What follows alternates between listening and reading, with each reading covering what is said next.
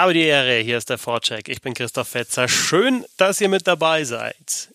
And now, ladies and gentlemen, make some noise for the hockey buddies. And please welcome from Berlin, wearing number 47, Tom Kanzak. Servus Tom, alle gut? Moin, alles super. Und bei dir? ja, alles gut. Soweit. Alles in Ordnung. Soweit. Wenig Eishockey momentan halt, ne? Extrem wenig. Ja. Aber äh, also in drei Wochen bin ich das erste Mal wieder auf dem Eis. Echt? Wann geht's da, wann geht's los bei euch? Äh, am, also ich glaube, müsste ja drei Wochen oder vier Wochen sein. 11. Nee, doch, genau, in einem Monat. Ja. Ähm, 11. August fahren wir mit der, mit der Hobbymannschaft nach, ähm, nach äh, Bad Sachsa, also in den Harz und haben dort vier Eiszeiten, machen da ein bisschen, ein bisschen rum, äh, spielen da ein bisschen rum. Also es ist wirklich nur so ein bisschen, ist kein Training oder sowas, es ist einfach nur so ein bisschen, äh, ein bisschen rumgezocke und äh, gerade der, der Samstag wird halt cool, weil wir da morgens und dann abends die Eiszeit haben und dazwischen uns dann da die Zeit vertreiben können. Das wird ganz cool. Wir nehmen alle irgendwie die Familien mit und so und äh, Ach so, macht ihr das so richtig groß, ja, auch nicht schlecht. Das ist ja gut. Ja, ja, das ja. ist echt, äh, das ist die, die Hobbytruppe, mit der ich spiele, die so ein bisschen, wo der Altersschnitt etwas älter ist. Und ich glaube, die meisten konnten das auch nur so verkaufen, dass sie mit der Hobbytruppe zum Eishockey spielen in den Harz fahren, ähm, konnten das nur damit verkaufen, dass sie halt die Familien auch mitnehmen. ja, bei ja. uns, also es gibt eine Hobbymannschaft, bei der ich auch ab und zu spiele, die fangen auch jetzt irgendwie Ende Juli wieder an. Haben die dann die ersten Eiszeiten in Bad Tölz, weil da kriegst du sie dann halt auch, ne? Äh, da hast du jetzt schon wieder Eis. Und aber ich habe dann irgendwie letztes Jahr wollte ich dann vielleicht mal, habe ich mir überlegt, ja, könnte ich schon mal hinschauen, aber im Endeffekt ist dann, war ich dann doch halt erst Mitte September wieder auf dem Eis. Und ich finde, das hat dann auch gereicht. Und so Trainingslager, ja, bei uns bei der, bei der einen Hobbymannschaft fällt es wahrscheinlich dieses Jahr aus. Also Trainingslager in Anführungsstrichen. ähm, aber es gibt halt auch eine andere Möglichkeit, gibt's. Also die habe ich jetzt auch verstreichen lassen, aber die fahren immer nach Tschechien und haben sogar einen Trainer. Also die haben dann einen Trainer, das ist so ein Komplettpaket, und haben die einen Trainer mit dabei. Die machen halt dann richtig richtig Übungen, aber ist vielleicht auch ein bisschen zu hoch für mich. In Pilsen oder wo fahren die dann? Ja, waren schon mal in Pilsen, waren glaube ich, erst, ja genau, das war glaube ich immer Pilsen, aber es ist, gibt, gibt unterschiedliche Orte. Ja. Also die waren auf jeden Fall schon mal in Pilsen, ja. In Pilsen war ich jetzt auch schon zweimal mit der mit der anderen Hobbytruppe und ähm, das ist echt gut da. Also das äh, ist preislich in Ordnung. Man hat da Vollpension und halt äh, richtig gute Eiszeiten mit, mit richtig guten Trainern. Also das war echt äh, war echt gut. Da habe ich eine schöne Anekdote. Da haben wir mal bei einer Eiszeit stand der U18, ja, U18 Goalie vom, vom HC Pilsen mit bei uns auf dem Eis, weil der da so sein Sommertraining quasi mit äh, verbunden hat, dann da immer mal bei den Hobbymannschaften mit aufs Eis zu gehen. Und wir haben dann Penaltyschießen gemacht. Und das ist halt, also wenn du auf, bei, bei einem Hobby-Torwart ist ja schon manchmal so, dass man wenig sieht vom Tor. Ja. Aber ich habe das noch nie gehabt, dass ich auf einen Torwart zugefahren bin und ich habe wirklich nix gesehen. ich wusste gar nicht, wo ich da hinschießen soll. Da war einfach kein Tor und vor allem nix, äh, was, wo, wo ich hätte hinschießen können. Äh, habe ich, glaube ich, einfach auch nur so halb hoch in die Fanghand geschossen. Ja, was ist zu machen? Ja. Ah, das war echt stark. Aber einmal haben wir ihn gut ausgespielt bei so einer anderen Übung, da hat er dann auch mal, hat er mal kurz so äh, Good Job gesagt. Da ist man dann kurz auch ein bisschen stolz Nein. als Hobbyspieler. 16-Jährigen gesagt bekommen, Good Job. Ja, ja, genau. ja, nicht schlecht. Na, ich möchte es auch irgendwann mal machen. Also allein schon so ein Trainer, der halt mal ein paar Sachen, also als nicht gelernter, hast du von ein paar Sachen nicht mal theoretisch eine Ahnung, also hast du ja nicht mal die Chance, die praktisch dann auch umzusetzen. Das wäre dann schon mal gut, irgendwie so ein paar Tipps zu bekommen, was ich alleine schon, was irgendwie so ein bisschen, ja, so grundsätzliches anbelangt, dass man sich vielleicht irgendwie abschauen kann natürlich, aber dann vielleicht dann doch nicht erkennt. Also, ja, ja. Bewegung bei der Scheibenannahme, wie, wie, wie lang ist man in Bewegung, wann bremst man auch mal ab und so, was ist ich beim Aufbau. Irgendwie so in die Richtung. Also ja. ich glaube, ich werde das auch irgendwann mal, irgendwann kriege ich das, glaube ich, auch hin. Also dieses Camp da in Pilsen, das kann ich auf jeden Fall nur empfehlen. Wer da Interesse hat, das findet man auch relativ leicht irgendwie bei Google oder so. Ja, denke ich auch. Ja. Ähm, du hattest eine Idee für die Sendung, weil klar ist jetzt viel Free Agency gewesen in der NHL und es gibt ein paar Trades und äh, ein paar Signings und natürlich wird schon spekuliert, äh, wie sehen die Roster aus für die neue Saison. In der DL ist es aktuell komplett ruhig, würde ich sagen, aber mh, mm, wir wollten mal so eine Sendung machen, die vom aktuellen Geschehen eigentlich komplett weggeht. So eine Art Wünsch dir was oder Hockey Wishes. Deine Idee. Wir haben aufgefordert in der Hockey Buddies Community uns doch ja irgendwie so Vorschläge zu schicken. Ähm, ja, ich würde sagen, Tom, take it away, wenn schon, wenn schon deine Idee war. Wir haben gesagt, wir machen, wir machen, ähm, jeder von uns fängt, macht so einen Vorschlag und dann schauen wir, was, was für, Ideen gekommen sind in der, ja. über Twitter. Also ich hatte, weil beim letzten Mal sind wir ja so rausgegangen, dass wir uns äh, irgendwie so wiederhören, wenn Mitch Mana äh, seinen Vertrag unterschrieben Aber hat. Aber wir wollten nicht bis, bis, bis November warten. genau, und dann dachte ich mir auch, das wird äh, irgendwie ein bisschen lang, bis ich Fetzi wieder höre.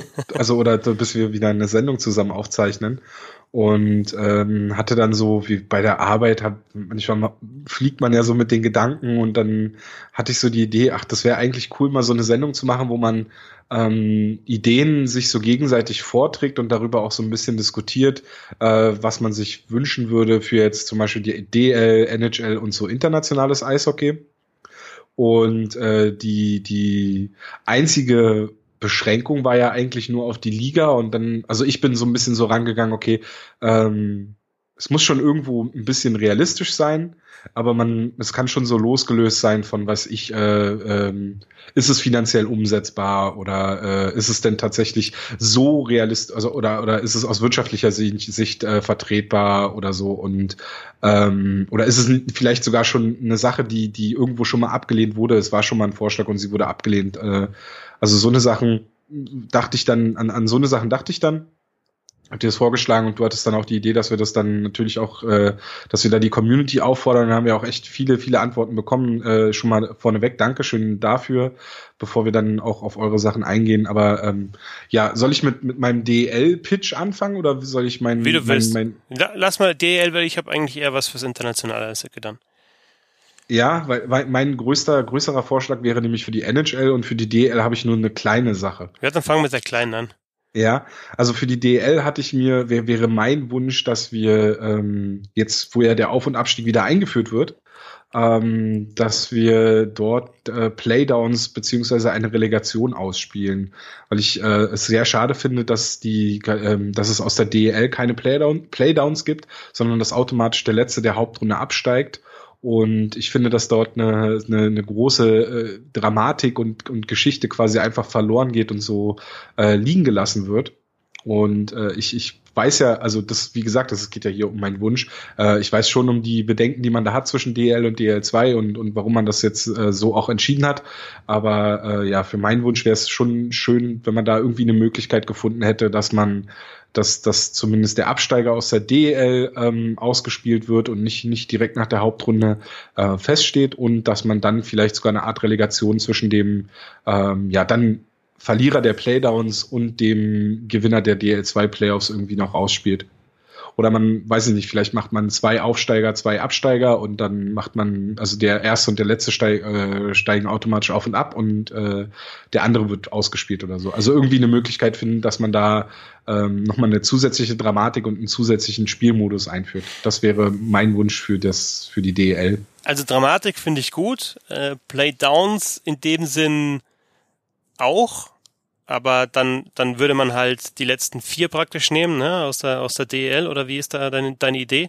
Also die ersten zehn, also nehmen wir mal, wie es jetzt ist, die ersten zehn kommen praktisch in die, in die Playoffs beziehungsweise in die erste Playoff-Runde und dann 11, 12, 13, 14 würden dann Playdown spielen? 11 gegen 14. Das wäre wär wahrscheinlich am logischsten, ja. ja. Also, also wenn, das wäre dann schon der nächste Wunsch, dass man diese Pre-Playoffs abschafft und einfach 1 bis 8 macht okay. als Playoffs. Also 1 bis 8, aber dann hast du natürlich das Problem, dann hast du weiterhin noch, dann hast du noch sechs Mannschaften und da kannst du nicht sagen, 9 und 10, ihr kriegt jetzt, ihr kriegt jetzt gar keine Spiele mehr danach äh, und 11, 12, 13, 14, ihr spielt jetzt noch Playdowns. Also eigentlich musst du dann eigentlich musst du ein System finden, wo alle dann nochmal entweder Playoffs ja. spielen oder halt Playdowns. Und ich bin grundsätzlich von Playdowns bin ich bin ich ein Fan. Verzahnung äh, hm. zwischen DL und DL2, da halte ich nichts davon.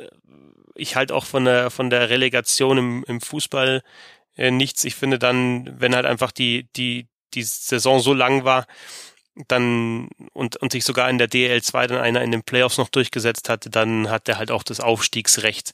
Äh, also der DL2 Champion sollte dann auch wirklich aufsteigen. Vielleicht kann man dann sogar dann überlegen, ob es dann sogar der Finalist auch noch ist. Aber also ein, wenn man sagt, ein Aufsteiger, ein Absteiger, könnte ich mir vorstellen, DL2 Meister steigt auf und Absteiger ist halt derjenige, der halt im Endeffekt in den Playdowns halt dann die letzte Serie verliert.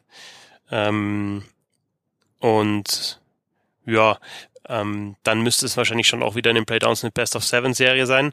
Und Gegenargumente sind dann bei den Playdowns natürlich auch die Gegenargumente, die du vielleicht bei Playoffs hättest, ne, oder hast. Also, dass du eine lange Saison hast und eine gute Platzierung. Also, was ich, äh, wenn der, wenn der zehn, wenn der Elfte, nehmen wir an, wir haben 11 gegen 14, 12 gegen 13 und der Elfte hat 25 Punkte mehr geholt als der 14. Und der 14.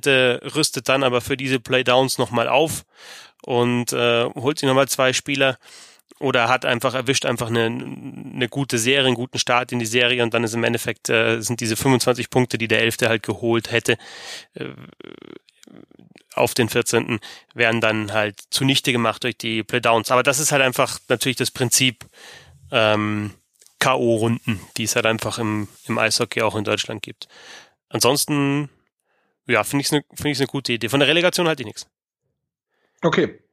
also eine Serie dann zwischen, kommen aus, das ist halt einfach, das Ding ist, du hast immer den, den höherklassigen, äh, der höherklassig gespielt hat, das Team, das höherklassig gespielt hat, hat immer einen Vorteil, weil es klar kannst du sagen, der, der von unten kommt, hat jetzt halt den Schwung, aber der von oben kommt, hat dann einfach die, die, die, den größeren Wettbewerb gehabt über eine ganze Saison und deswegen muss der, der oben spielt auch äh, den, den, ja, die, die größere Qualität eigentlich haben und hatten normalerweise auch die größere Qualität im Kader.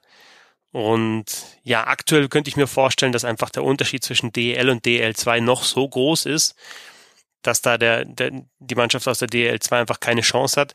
Mm, wenn dann, sagen wir mal irgendwie, was ich, Frankfurt, Dresden, Bietigheim oder sonst was in die DL kommen, dann würden sie ja ihren Kader nochmal noch mal deutlich umbauen, um dann eben in der DL zu spielen. Aber ich glaube, mit dem DL2-Kader, auch einem DL-Spitzenkader, tust du dich gegen auch eine schwächere DL-Mannschaft schwer.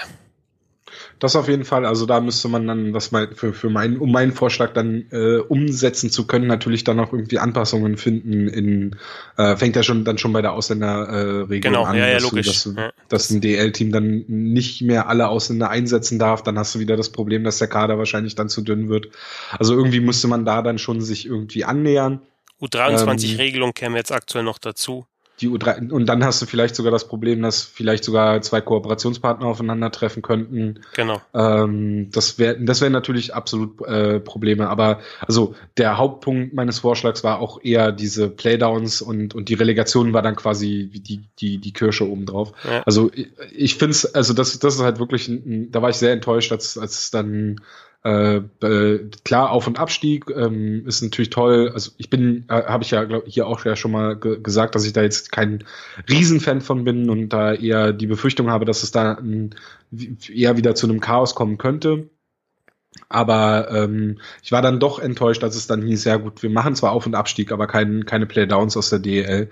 Ähm, und dein, dein Argument mit dem, ja, da, bra da braucht ja eine Mannschaft vielleicht nur ein oder anderthalb gute Monate haben und, und, und rettet sich dann noch in der DL.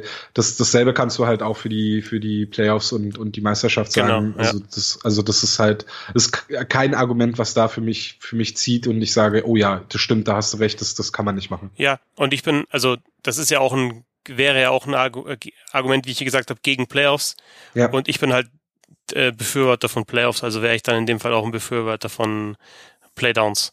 Ja. Eine Möglichkeit, die ich jetzt noch, die man zum Beispiel hätte, wenn man es halt so mischt, ja, wenn man sagt, also 11 gegen 14, 12 gegen 13, die Sieger der beiden Serien sind natürlich drin geblieben dann, dann gibt's noch mal eine Serie, äh, da, da gibt's einen Sieger und einen Verlierer, der Verlierer ähm, steigt ab, der Meister aus der DL2 steigt, äh, steigt auf automatisch und der, der Gewinner dieser letzten Playdown-Serie spielt dann nochmal Relegation gegen den Finalisten aus der DL2. Sehr kompliziert, aber dann hätte man so, hätte man beides halt, ne? Dann hätte man sowohl Playdowns, Playoffs als auch äh, eben direkten, direkten Aufstieg.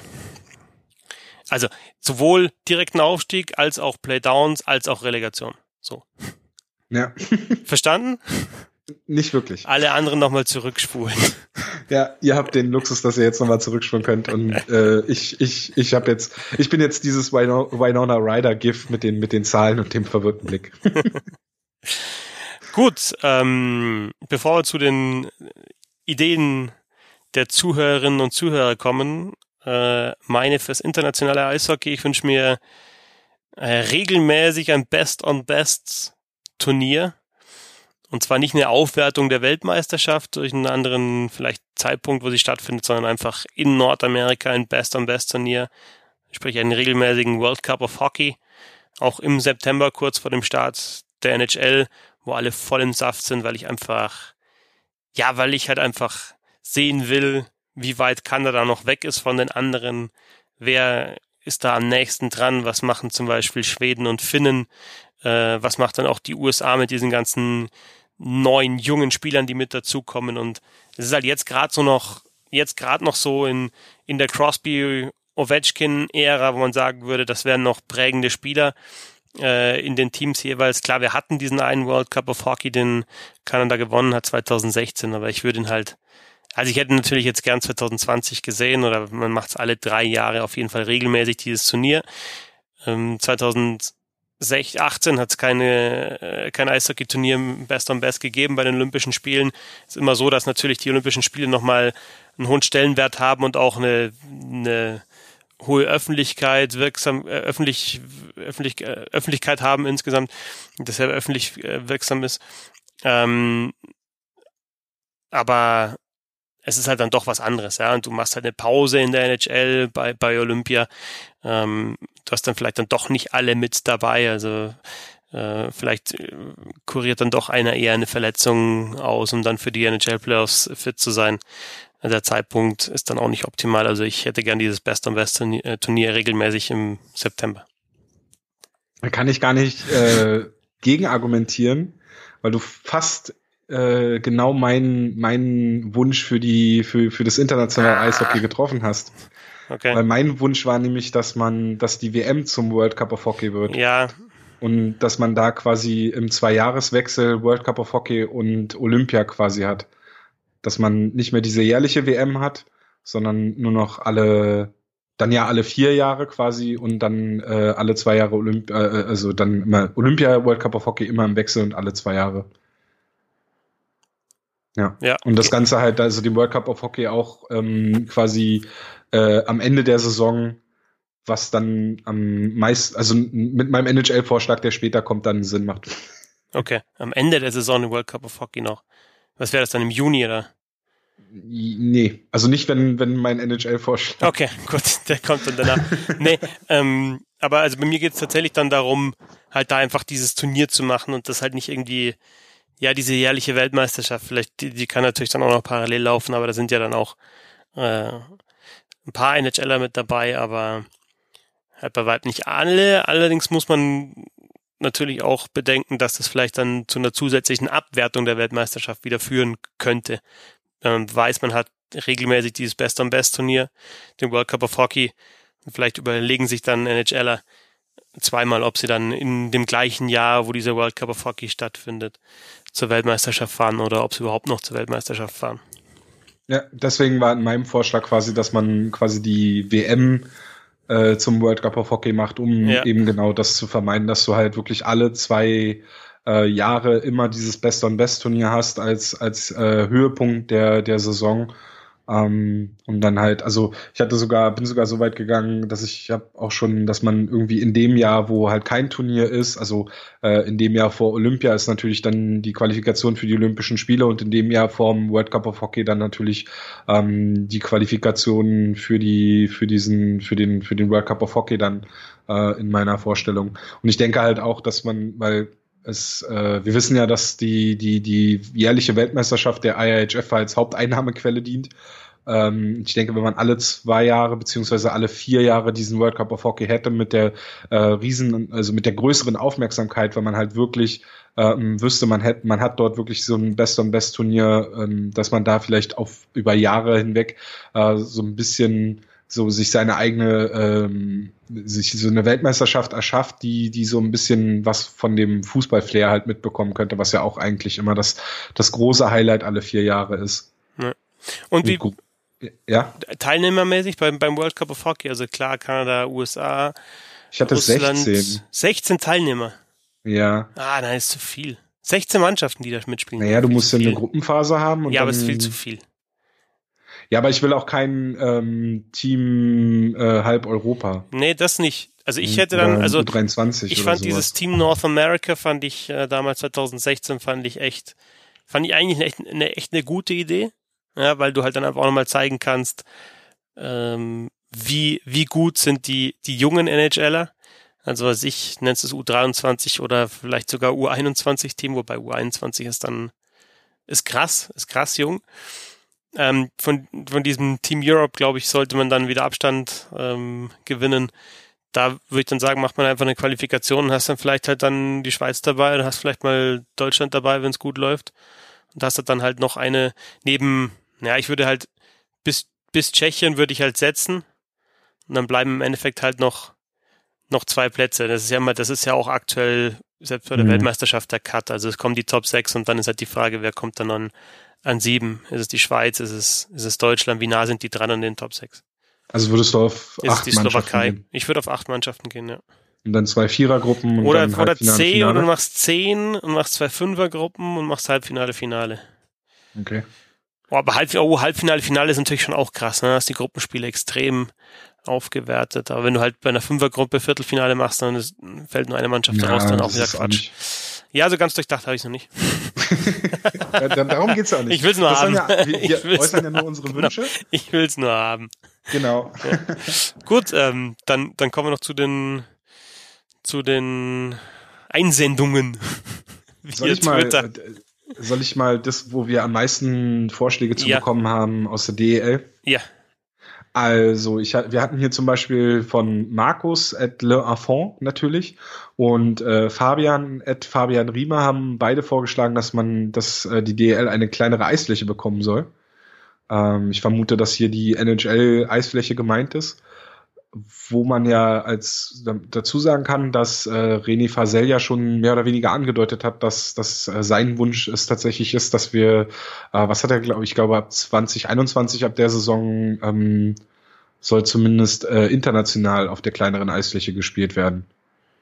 Ist ja dann vielleicht nur noch eine Frage der Zeit, bis man dann auch äh, in den Ligen in Europa die kleinere Eisfläche spielt. Ja, und also ich, ich finde, das, ja, das, das muss auch passieren weil du halt einfach, ja, du musst halt einfach den Sport auf einer, auf einer einheitlichen Fläche mal äh, ausüben. Wenn es jetzt mal um einen halben Meter oder einen Meter hin und her geht, völlig okay, aber halt nicht die Unterschiede, die du halt vor allem halt eben in der Breite hast zwischen äh, Nordamerika und, und ja. Europa. Und dann halt auch hat was du hast dann wieder die Umstellung, du hast eine Disku Diskussion, was ist was was wird bei Olympia gespielt, du hast die Umstellung dann ähm, bei äh, den Spielern, die zur Weltmeisterschaft kommen nach nach Europa. Und ja, ich finde es irgendwie auch, also ich finde es eigentlich komisch, dass das im Jahr 2019 noch nicht geregelt ist, dass du einfach diesen Sport auf der auf einer auf einer einheitlichen Spielfläche ausübst. Ja. Fabian hat da auch dazu geschrieben, äh, weil es wohl den, den jüngeren, den Nachwuchsspielerinnen ähm, in Deutschland natürlich dann auch helfen würde, den Sprung nach Nordamerika zu schaffen. Beziehungsweise ja. der Sprung würde leichter fallen, weil ja, man die, zumindest schon die Eisfläche gewohnt ist. Ich, ich denke mir dann, wenn es tatsächlich darum geht, längerfristig irgendwo zu spielen, dann kannst du dich, glaube ich, schon, schon dann entsprechend umstellen. Klar ist es trotzdem natürlich ein Vorteil, das schon von klein auf so zu kennen, weil es einfach, es hat ja auch was mit Orientierung äh, zu tun. Also als ich das erste Mal gehört habe, ja, für die Torhüter ist das die größte Umstellung auf die größere Eisfläche, wenn die kommen aus der NHL. habe ich gedacht, was, Torwart? Ich meine, das Tor ist mhm. genauso groß, bitte? Aber logisch, ja, wenn du kurz drüber nachdenkst, logisch, Winkelspiel, äh, einfach Orientierungspunkte, die du hast auf dem Eis, die dir, die du einfach unterbewusst schon hast, ne? Und auch Bewegungen, also wie du den, die Scheibe abwehrst, dann auch nach draußen, musst halt auch einfach die, die, als Torwart die schon oder in einem anderen Winkel stellen oder mit anderen, mit anderen Kickbewegungen, mit mehr oder weniger Kraft arbeiten und so weiter und so fort. Die, die eine Anekdote von einem ehemaligen 18 Nationalspieler habe ich, glaube ich, hier schon mal erzählt, ähm, die dann auch gesagt haben, also die waren dann auch irgendwie in Nordamerika bei einer, bei einer Weltmeisterschaft, U18 Weltmeisterschaft, auch auf der kleinen Eisfläche und sind dann zum ersten Mal aufs, äh, zum Training draufgegangen, haben sich gedacht, ja, mein Gott, ist halt, schaut natürlich schon so ein bisschen anders aus, aber es wird jetzt nicht so, so der Unterschied sein. Erste Übung, äh, an der Bande, Scheibe bisschen wegführen von der Bande, Pass in die Mitte, äh, bisschen hinfahren, Doppelpass wieder kriegen, rückwärts fahren und dann irgendwie nochmal eine Drehung und dann Abschluss. Und die ersten fünf sind halt gleich mal mit, mit dem Hintern voll in die Bande gefahren beim Rückwärtsfahren. Also habe ich gedacht, was ist denn jetzt los? Aber halt einfach, weil du das so, trau so drin hast, ja, so gespeichert hast, wie viel Schritte, oder du hast es ja gar nicht, du zählst ja gar nicht mit, wie viele Schritte sind es dann von da, sondern du hast mhm. einfach die Abstände im, im Gefühl und, und, und fährst es halt dann einfach so und hast es halt, was ich, hunderttausend Mal gemacht und, und dann machst du es da das erste Mal und es geht halt grandios schief. Ja.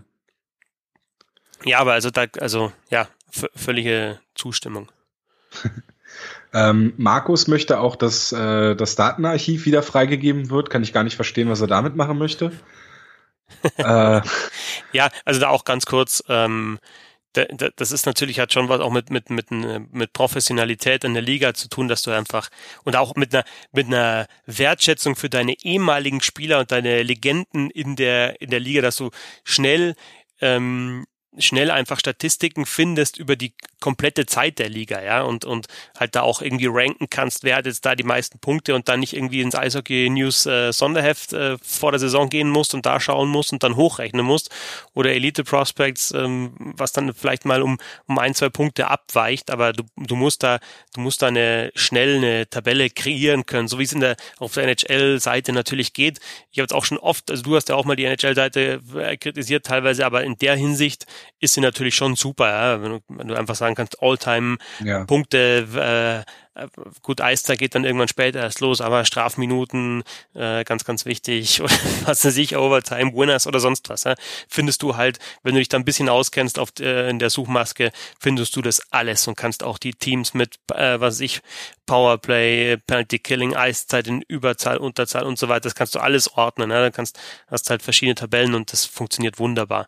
Und kannst dann auch äh, immer für, für was ich, für einen zehn Jahres Zeitraum schauen zum Beispiel und so weiter und so fort. Also du kannst zum Beispiel schnell schauen, was ist jetzt eigentlich Ovechkin seitdem in der Liga ist, wer hat denn jetzt da äh, hinter ihm die meisten Tore oder so. Ja, da kannst du sofort filtern und innerhalb von äh, ein paar Sekunden hast du es halt dann ist, ist halt auch, also das muss man ja beim Datenarchiv auch dazu sagen, war ja natürlich auch ähm, gerade für Journalisten äh, auch ein, ein super Tool, um, um sich halt auch, auch vorzubereiten, beziehungsweise um äh, auch für Artikel äh, gewisse Statistiken einfach parat zu haben. Äh, und als es dann einfach weg war, war es natürlich äh, schwierig oder schwieriger, dann gewisse, äh, wie du gesagt hast, auch Vergleichswerte zu haben oder halt äh, so historische ähm, Daten dann sich irgendwie zusammenzuschaffen. Ja. Ähm, also insofern äh, ist es nicht ganz nachvollziehbar, warum es weg ist, auch wenn man da schon einige Begründungen hier und da gehört hat, aber es ist halt nicht nachvollziehbar, dass es immer noch weg ist und dass es wahrscheinlich auch so bald nicht wiederkommen wird.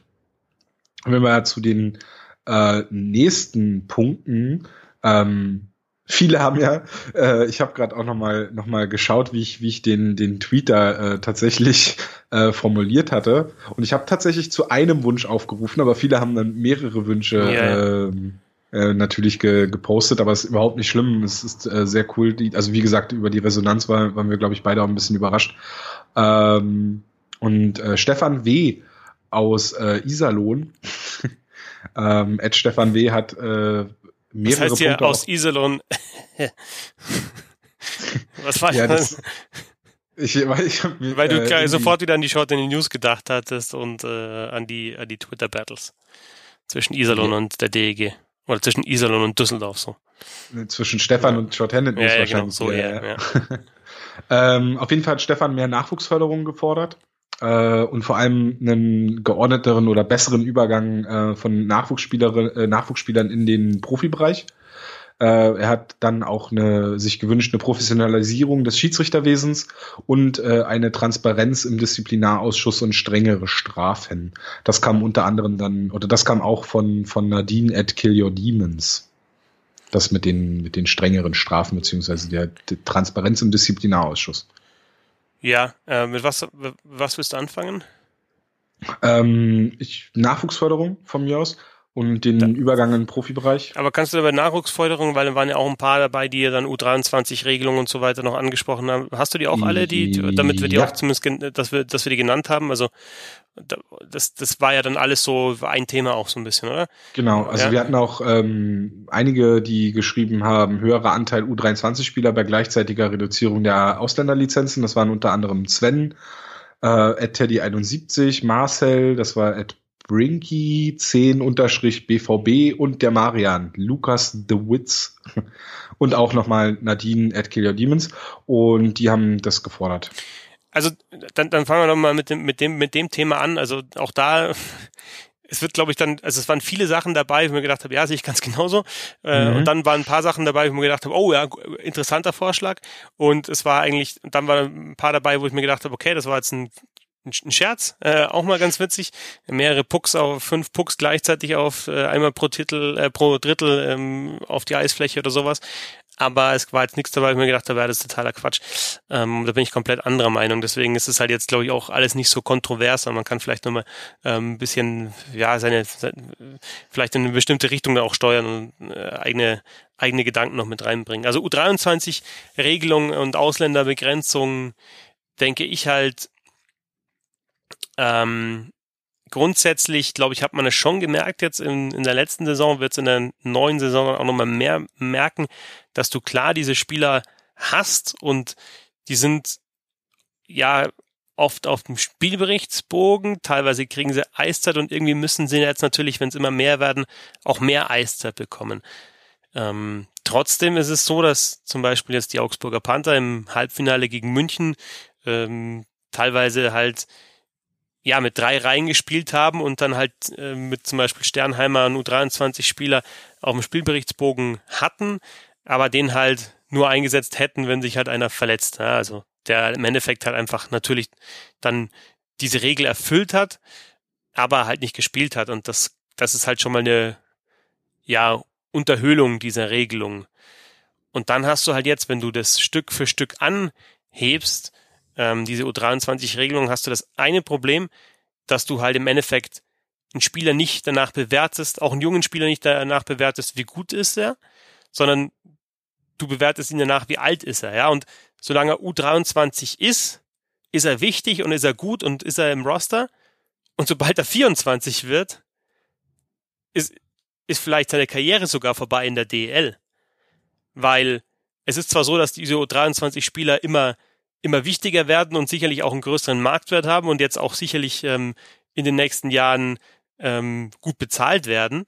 Aber sobald sie 24 werden und nicht mehr unter die U23-Regelung fallen, also ist, ist, ihr Wert völlig verloren. Ja. Und ähm, was heißt völlig verloren? Teilweise natürlich nicht, aber ähm, teilweise ist ihr Wert dann verloren und es ist dann tatsächlich so, du spielst bis du 23 bist in der DEL und alle finden dich wichtig und dann bist du halt auf einmal in der DL 2 vielleicht ja. oder nicht mal da. Und das ist natürlich ein Problem. Und insofern denke ich, dass du trotzdem auch ansetzen musst bei ja einfach fixen Plätzen dann für diese Spieler. Und das schaffst du nur, indem du halt die Ausländerzahlen ähm, reduzierst, beziehungsweise da halt von mir aus dann noch am Anfang bleibst bei 9 plus 2, aber dann halt wirklich 9 plus 2, ähm, ja, äh, die halt also wenn, wenn du halt einen deutschen Pass hast, dann zählst du trotzdem unter diese 9 plus 2, ja, wenn du irgendwie einen deutschen Pass bekommst. Also diese, diese Unterwanderung dann mit irgendwie äh, deutschen Vorfahren oder schnelle Einbürgerung oder zwei Flaggen Deutschen oder was, ist ja auch Quatsch im Endeffekt. Da wird halt die natürlich die, die, die Ausländerregelung ja auch wieder ähm, ausgehebelt. Insofern, also wo setzt, wo setzt du, wo setzt du an, machst du, ähm, also ich würde tatsächlich bei ausgebildet in Deutschland ansetzen. Also, ja. wenn, weißt du, wenn du sagst, ein Kahun ist in, in Tschechien geboren, ja, ähm, ist natürlich, ist natürlich Deutscher, ähm, aber also zählt dann natürlich, da zählt dann nicht der Geburtsort oder vielleicht, dass er halt auch die tschechische Staatsbürgerschaft hat, sondern da zählt halt, dass er, dass er halt in, in, in Mannheim ausgebildet worden ist. In Leon Bergmann ist schon wieder eine andere Geschichte, ja. Wenn du halt mehrere Jahre dann eben nicht in, in Deutschland warst, in der Jugend, und dann kommst du wieder zurück nach Deutschland, dann würdest du dann in dem Fall vielleicht tatsächlich ähm, ja nicht unter diese Regelung fallen. Dann nehme ich doch da jetzt noch gleich den anderen Wunsch, den Marian geäußert hatte, ja. nach at Lukas unterstrich de unterstrich Witz. Ähm, er hat nämlich äh, sich gewünscht, eine Art Homegrown Player-Regel zur Beschränkung der eingedeutschten Spieler ähm, und hat da als Beispiel zum Beispiel angeführt, dass man das über eine bestimmte Zahl an Nachwuchssaisons in äh, deutschen Nachwuchsligen ähm, äh, regulieren könnte. Also wenn ein Spieler, wie du gerade auch gesagt hast, äh, vielleicht äh, in der DNL gespielt hat ein Jahr und weiß ich nicht, davor noch oder, oder zwei Jahre DNL gespielt hat, dann zählt er quasi unter diese Homegrown-Regel ähm, und, und fällt dann nicht mehr unter diese, weiß ich nicht, Doppelstaatsbürgerschaft. Ich finde den, den, das, was du jetzt auch gerade gesagt hast, haben wir ja auch ähm, ein, zwei, äh, ich versuche gerade, ich habe hier so eine Liste mir gemacht. ähm, ich ich suche das gleich nochmal, aber ich äh, will erstmal den Punkt bringen, ähm, dass man vielleicht das vielleicht bisschen strenger reguliert, ähm, beziehungsweise da eine Vorgabe gibt, äh, wie viele Spieler man dann tatsächlich auch äh, einbürgern kann, um eben dann diese Aushöhlung dieser Ausländerregulierung und, und oder dieses Unterwandern dieser Ausländerregulierung halt auch so ein bisschen einzubinden. Ja. Ich, genau, ja aber dann kommt halt wieder dazu, an manchen Standorten kannst du leichter einbürgern, an, an manchen wird's ja gut, das ist dann nochmal eine ganz andere ja, das Geschichte. Ist ein ganz anderes Thema, aber also Homegrown finde ich gut. Andererseits finde ich zum Beispiel, es gibt ja ein Paradebeispiel in der DEL, wo ich überhaupt kein Problem damit habe, dass der, also grundsätzlich, Spieler jetzt in München und das ist ein Vorteil für München, aber ich hab, hätte da grundsätzlich halt überhaupt kein Problem, wenn, wenn, wenn so ein Spieler halt dann als einen deutschen Pass hat und dann halt auch keine Kontingentstelle äh, wegnimmt. Mats Christensen. Der ist ja. ewig da, der spricht die Sprache, der ist hier verwurzelt, die Familie ist da, der hat Kinder, die hier aufgewachsen sind und weiterhin aufwachsen. Da kannst du nichts dagegen sagen, wenn der dann halt einfach, das ist kein Kontingentspieler. Dann irgendwann kriegt er halt den deutschen Pass und äh, wenn sein Lebensmittelpunkt über Jahre hinweg in Deutschland ist, wenn er die Sprache äh, sehr, sehr gut beherrscht, ist das ja auch völlig in Ordnung. Und dann ist es halt kein Kontingentspieler mehr, auch wenn er nicht homegrown ist. Ja? Also wenn er halt äh, in Dänemark äh, zunächst gespielt hat. Aber also ich meine jetzt schon Iserlohn zunächst, ne, und dann Eisbären und jetzt halt München, also mit, mit mehreren, an, an mehreren Orten in Deutschland schon gespielt hat. Ähm, und eben noch einmal, also alles, alles eben sein ganzes Leben halt zeigt, dass er halt einfach tatsächlich halt seinen Lebensmittelpunkt auch in Deutschland hat. Ja. Na, vielleicht dann so eine Doppelregelung. Einmal diese Homegrown-Regel für Nachwuchsspieler und ähm, dann halt, wenn er, weiß ich nicht, fünf Jahre in der Liga gespielt hat, dann zählt er auch nicht mehr unter die äh, unter die Ausländerregulierung. Ja. Aber und dann kannst du nicht einfach einen Spieler von außerhalb holen, ähm, wo du vielleicht den Familienstammbaum auch gut mit äh, studiert hast und, und kannst ihn dann schnell einbürgern und hast dann halt äh, äh wieder eine, einen A-Platz frei.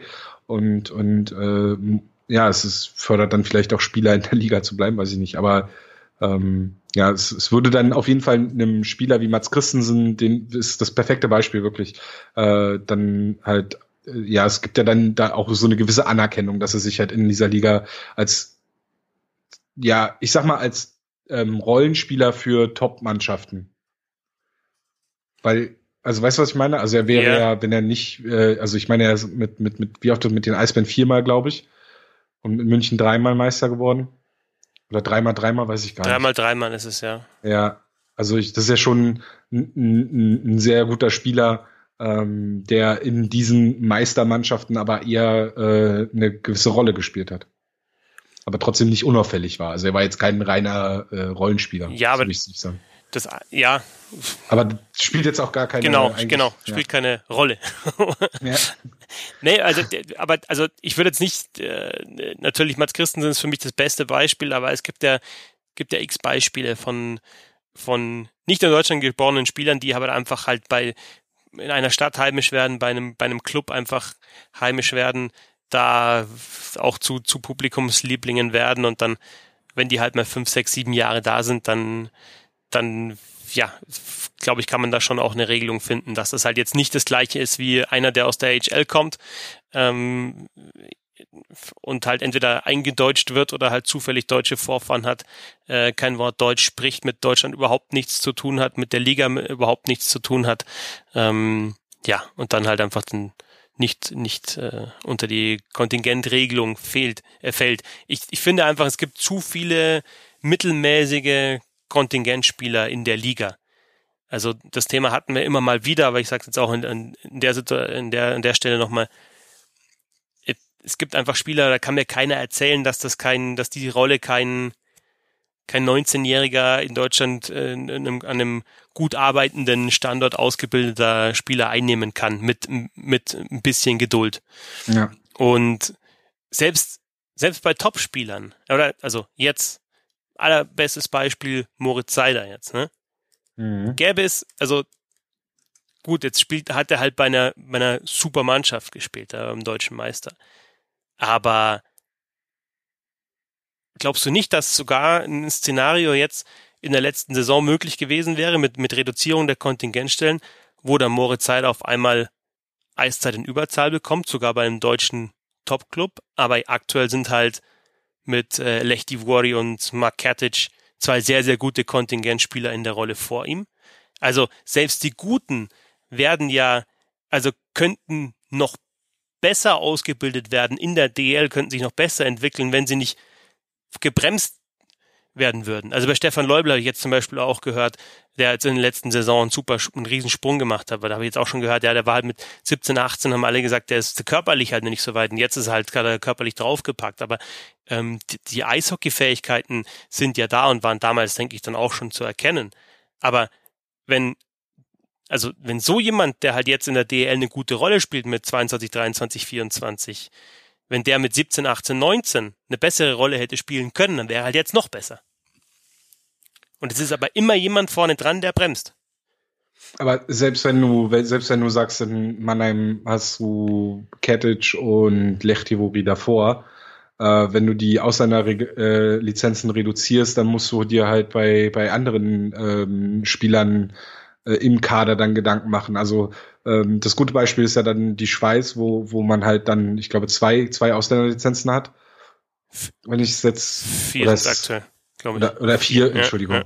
Ähm, dann aber auch vier, dann die, die vier, die du da, die du dir da dazu holst, die müssen halt dann auch passen, die müssen halt zünden. Du kannst dir dann da keine Mitläufer holen, sondern diese vier ähm, äh, äh, ausländischen Spieler, die du dir dann in den Kader holst, das müssen halt auch Spieler sein, die dein Team dann wirklich besser machen.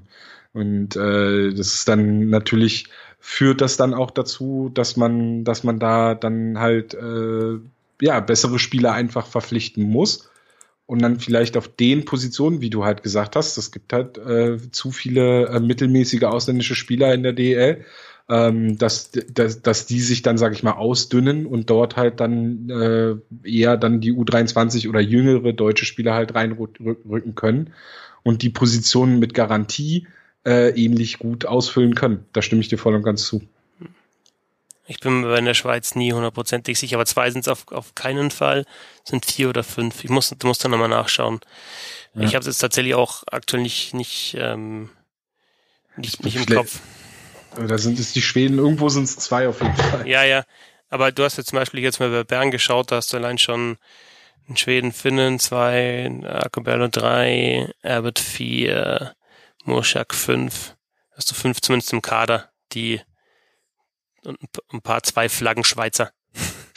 äh, aber sonst halt wirklich ähm, ja fünf. Äh, oder sind's, ja, äh, müssen wir überprüfen, beziehungsweise jemand, der es weiß, kann es uns bitte schreiben. Ich habe es ja. tatsächlich einfach gerade nicht im Kopf. Ähm, Weist uns zurecht. Genau, also zwei sind nicht. ähm, aber genau, also die Reduzierung auf vier, nehmen wir jetzt mal vier oder fünf, wäre dann auch schon ein Riesenschritt in der DL, aber ich sag selbst, wenn du halt irgendwie dann ähm, sieben hast, ohne, ohne äh, Passtrickserei, ja, kannst natürlich sagen, okay, mache ich jetzt, dann habe ich vielleicht irgendwie drei Scorer vielleicht, ne? in der, in der ersten Reihe oder zwei in der ersten Reihe, in der zweiten, äh, einen Torwart, dann bin ich schon bei vier und dann, äh, dann kriege ich vielleicht gar keine zwei Verteidiger mehr, die halt auch äh, Qualitäten in Überzahl haben. Äh, auch in Mannheim nicht. Und schon ist vielleicht der Platz für Moritz Seider frei. Ja.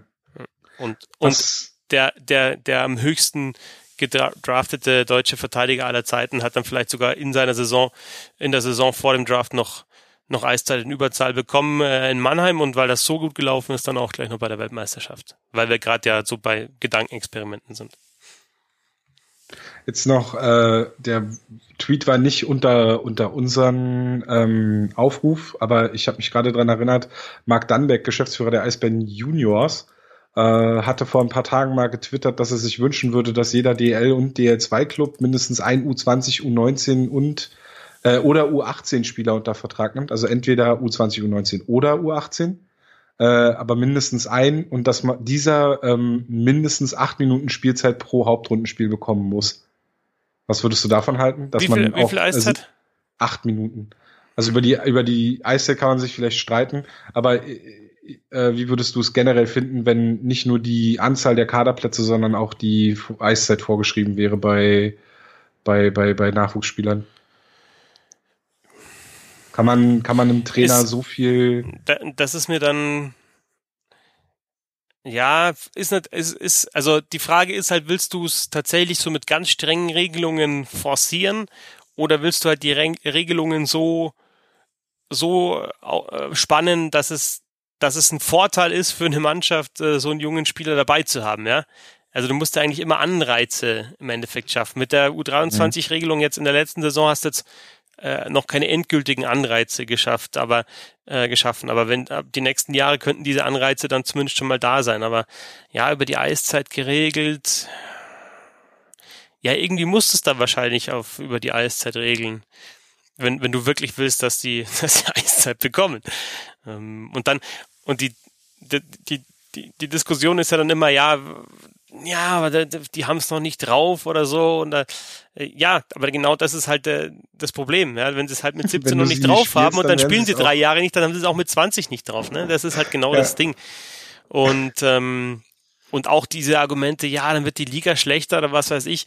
Ähm, also erstens weiß ich gar nicht, ob sie dann schlechter wird, aber es werden ja alle Mannschaften dann im Endeffekt so ein bisschen, sollte, äh, sollte es die Mannschaften runterziehen, dann passiert das den meisten Mannschaften, außer die, die den Vorteil haben, äh, irgendwie als 17-Jährigen, 18-Jährigen halt Moritz Seider zu haben. Aber grundsätzlich längerfristig äh, wird's halt dann wieder besser, ne? Weil du, äh, weil eben diese, diese Talente dann auch die Möglichkeit haben, sich, sich eben zu messen auf dem allerhöchsten Niveau.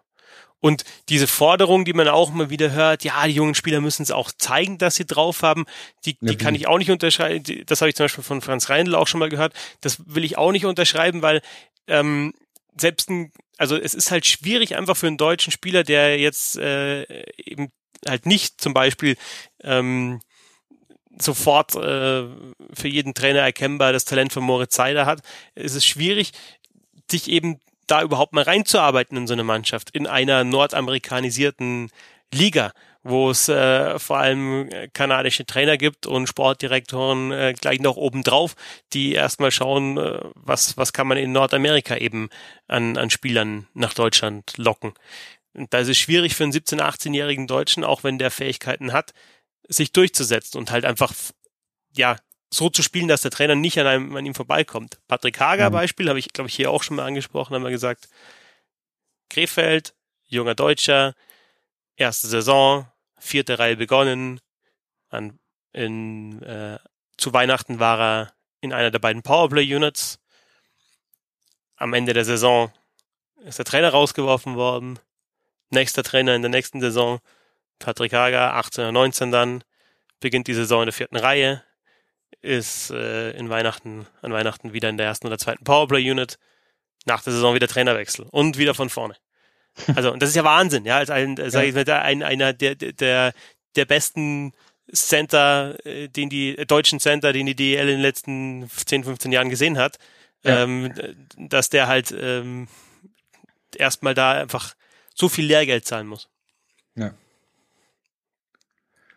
Äh, ja, jetzt habe ich gerade meinen meinen Punkt. Ach so, äh, weil du ja eben, du hattest ja eben dieses Argument von wegen, ähm, die Liga würde dann schlechter werden, wenn wenn die Spieler, äh, wenn mehr jüngere Spieler spielen. Ähm, der Altersdurchschnitt der NHL war die letzten Jahre so so, also ist die letzten Jahre immer weiter runtergegangen und ähm, ich würde argumentieren, dass die NHL nie so gut war wie in den letzten drei vier Jahren seitdem quasi dieser Umschwung zu mehr jüngeren Spielern und, und zu mehr Skill gekommen ist, äh, hat die NHL, finde ich zumindest, was, was das Produkt angeht, was, was, was den Sport angeht, einen Riesensprung nochmal nach vorne gemacht und ist deutlich besser geworden. Ja, wobei das schwer vergleichbar ist, weil du halt einfach da die, die, einfach die Ansammlung der, der größten Talente aus aller Welt. Absolut, die Qualität hast, ne? ist auch, ja, und auch grundsätzlich genau, schon viel höher, ja. ja. Also ich wollte jetzt den Vorschlag von Marc Danbeck auch irgendwie gar nicht, gar nicht abschmettern. Ich finde, äh, ich finde solche, das ist ja doch eine recht radikale Forderung zu sagen, mh, der Spieler muss so und so viel Eiszeit bekommen, aber ja, vielleicht funktioniert es dann tatsächlich nur mit solchen radikalen Forderungen, ja. Also, Vielleicht über, über eine prozentuale Aufteilung am Ende der Hauptrunde irgendwie, dass das vom Gesamt, von der Gesamteiszeit müssen diese Spieler so und so viel Prozent gespielt haben. Ja, oder, oder du kriegst halt einen Punktabzug oder irgendwie sowas. Also das ist natürlich, da, das sind wir jetzt natürlich wieder im Reich der Gedankenexperimente, aber ja. wenn du so und so viel Prozent runter bist, so und so viele Punkte weg, ja. Also es muss halt dann natürlich auch, es muss halt sportlich wehtun. Ähm, oder, oder Geldstrafen für den Reindeltropf, der dann an die, äh, die wieder an die Nachwuchsförderung ausgeschüttet wird. Oder so rum. Aber ich glaube, über Geld das zu regeln, dann hast du wieder den, denjenigen, der halt einfach mehr, am meisten Kohle hat, der kann sich da wieder freikaufen. Das finde ich dann ja, auch nicht optimal. Ja. Also es muss immer einfach sportlich wehtun. Du musst entweder so viel sportlichen Anreiz äh, geben, dass es eine, eine, eine Mannschaft macht, oder du musst halt einfach, wenn du, ja, einfach in dem Fall auf sportlicher Ebene dann strafen, wenn sie es nicht machen. Ja. Fetzi, wir haben noch ganz viele Punkte für die DL. Wollen wir, wollen wir voranschreiten? Ja, ja, schreiten wir mal. Weil wir, weil wir, son weil wir sonst äh, bleiben wir jetzt, können wir uns, glaube ich, hier an der U23-Regel. Nee, aber das ist, ähm, war so gefühlt für mich, ich habe die, die, die Fragen auch alle gelesen, so schon, schon auch ein wichtiges Thema. Alles, alles gut. Ja, ich ja. äh, finde es auch in kommenden Jahren immer wieder diskutieren werden, weil das glaube ich keine keine Sache ist, die schon komplett zu Ende also selbst mit der mit diesen ganzen Regularien und so ähm, und und wie das jetzt stückweise ansteigen soll, aber ich glaube, das ist keine Sache, die komplett zu Ende gedacht ist. Und die ähm, also wie du schon gesagt hast, allein die Tatsache, dass dass Spieler, die ähm, dann gerade aus diesem U23 herauswachsen, dann äh, plötzlich uninteressant werden beziehungsweise nicht mehr die Wichtigkeit haben, das äh, äh, war ein Beispiel, was, was Wally ähm, bei uns im Podcast, im Hauptstadt Eishockey Podcast schon mal gesagt hatte, was zum Beispiel Daniel Fischbuch betrifft, der halt genau da gerade raus ist und jetzt äh, erst in dieser Woche ähm, einen neuen Verein gefunden hat mit äh, den Thomas Sabo Ice Tigers. Ja, aber der da halt auch so komplett in dieser Lücke hing. Ja, genau. Aber das ist halt jetzt auch, ähm, das ist ein super Beispiel. Und dann sind wir jetzt auch kurz mal bei der, bei der Aktualität. Das ist halt, also Fischbuch ist halt jetzt ein Spieler, der jetzt eben genau durch diesen Wechsel nach Nürnberg halt zeigen muss, dass er, sag ich jetzt mal, wahrscheinlich sogar in den ersten beiden Reihen ein, ein, ein ergänzender Spieler sein kann, der vielleicht von, von dem Duo, ähm, so ich denke mal so an, jetzt wenn wir in Nürnberg sind, wie damals Reinprecht äh, Reimer, ähm, da profitieren kann und da einfach der dritte Spieler ist, der die ergänzt.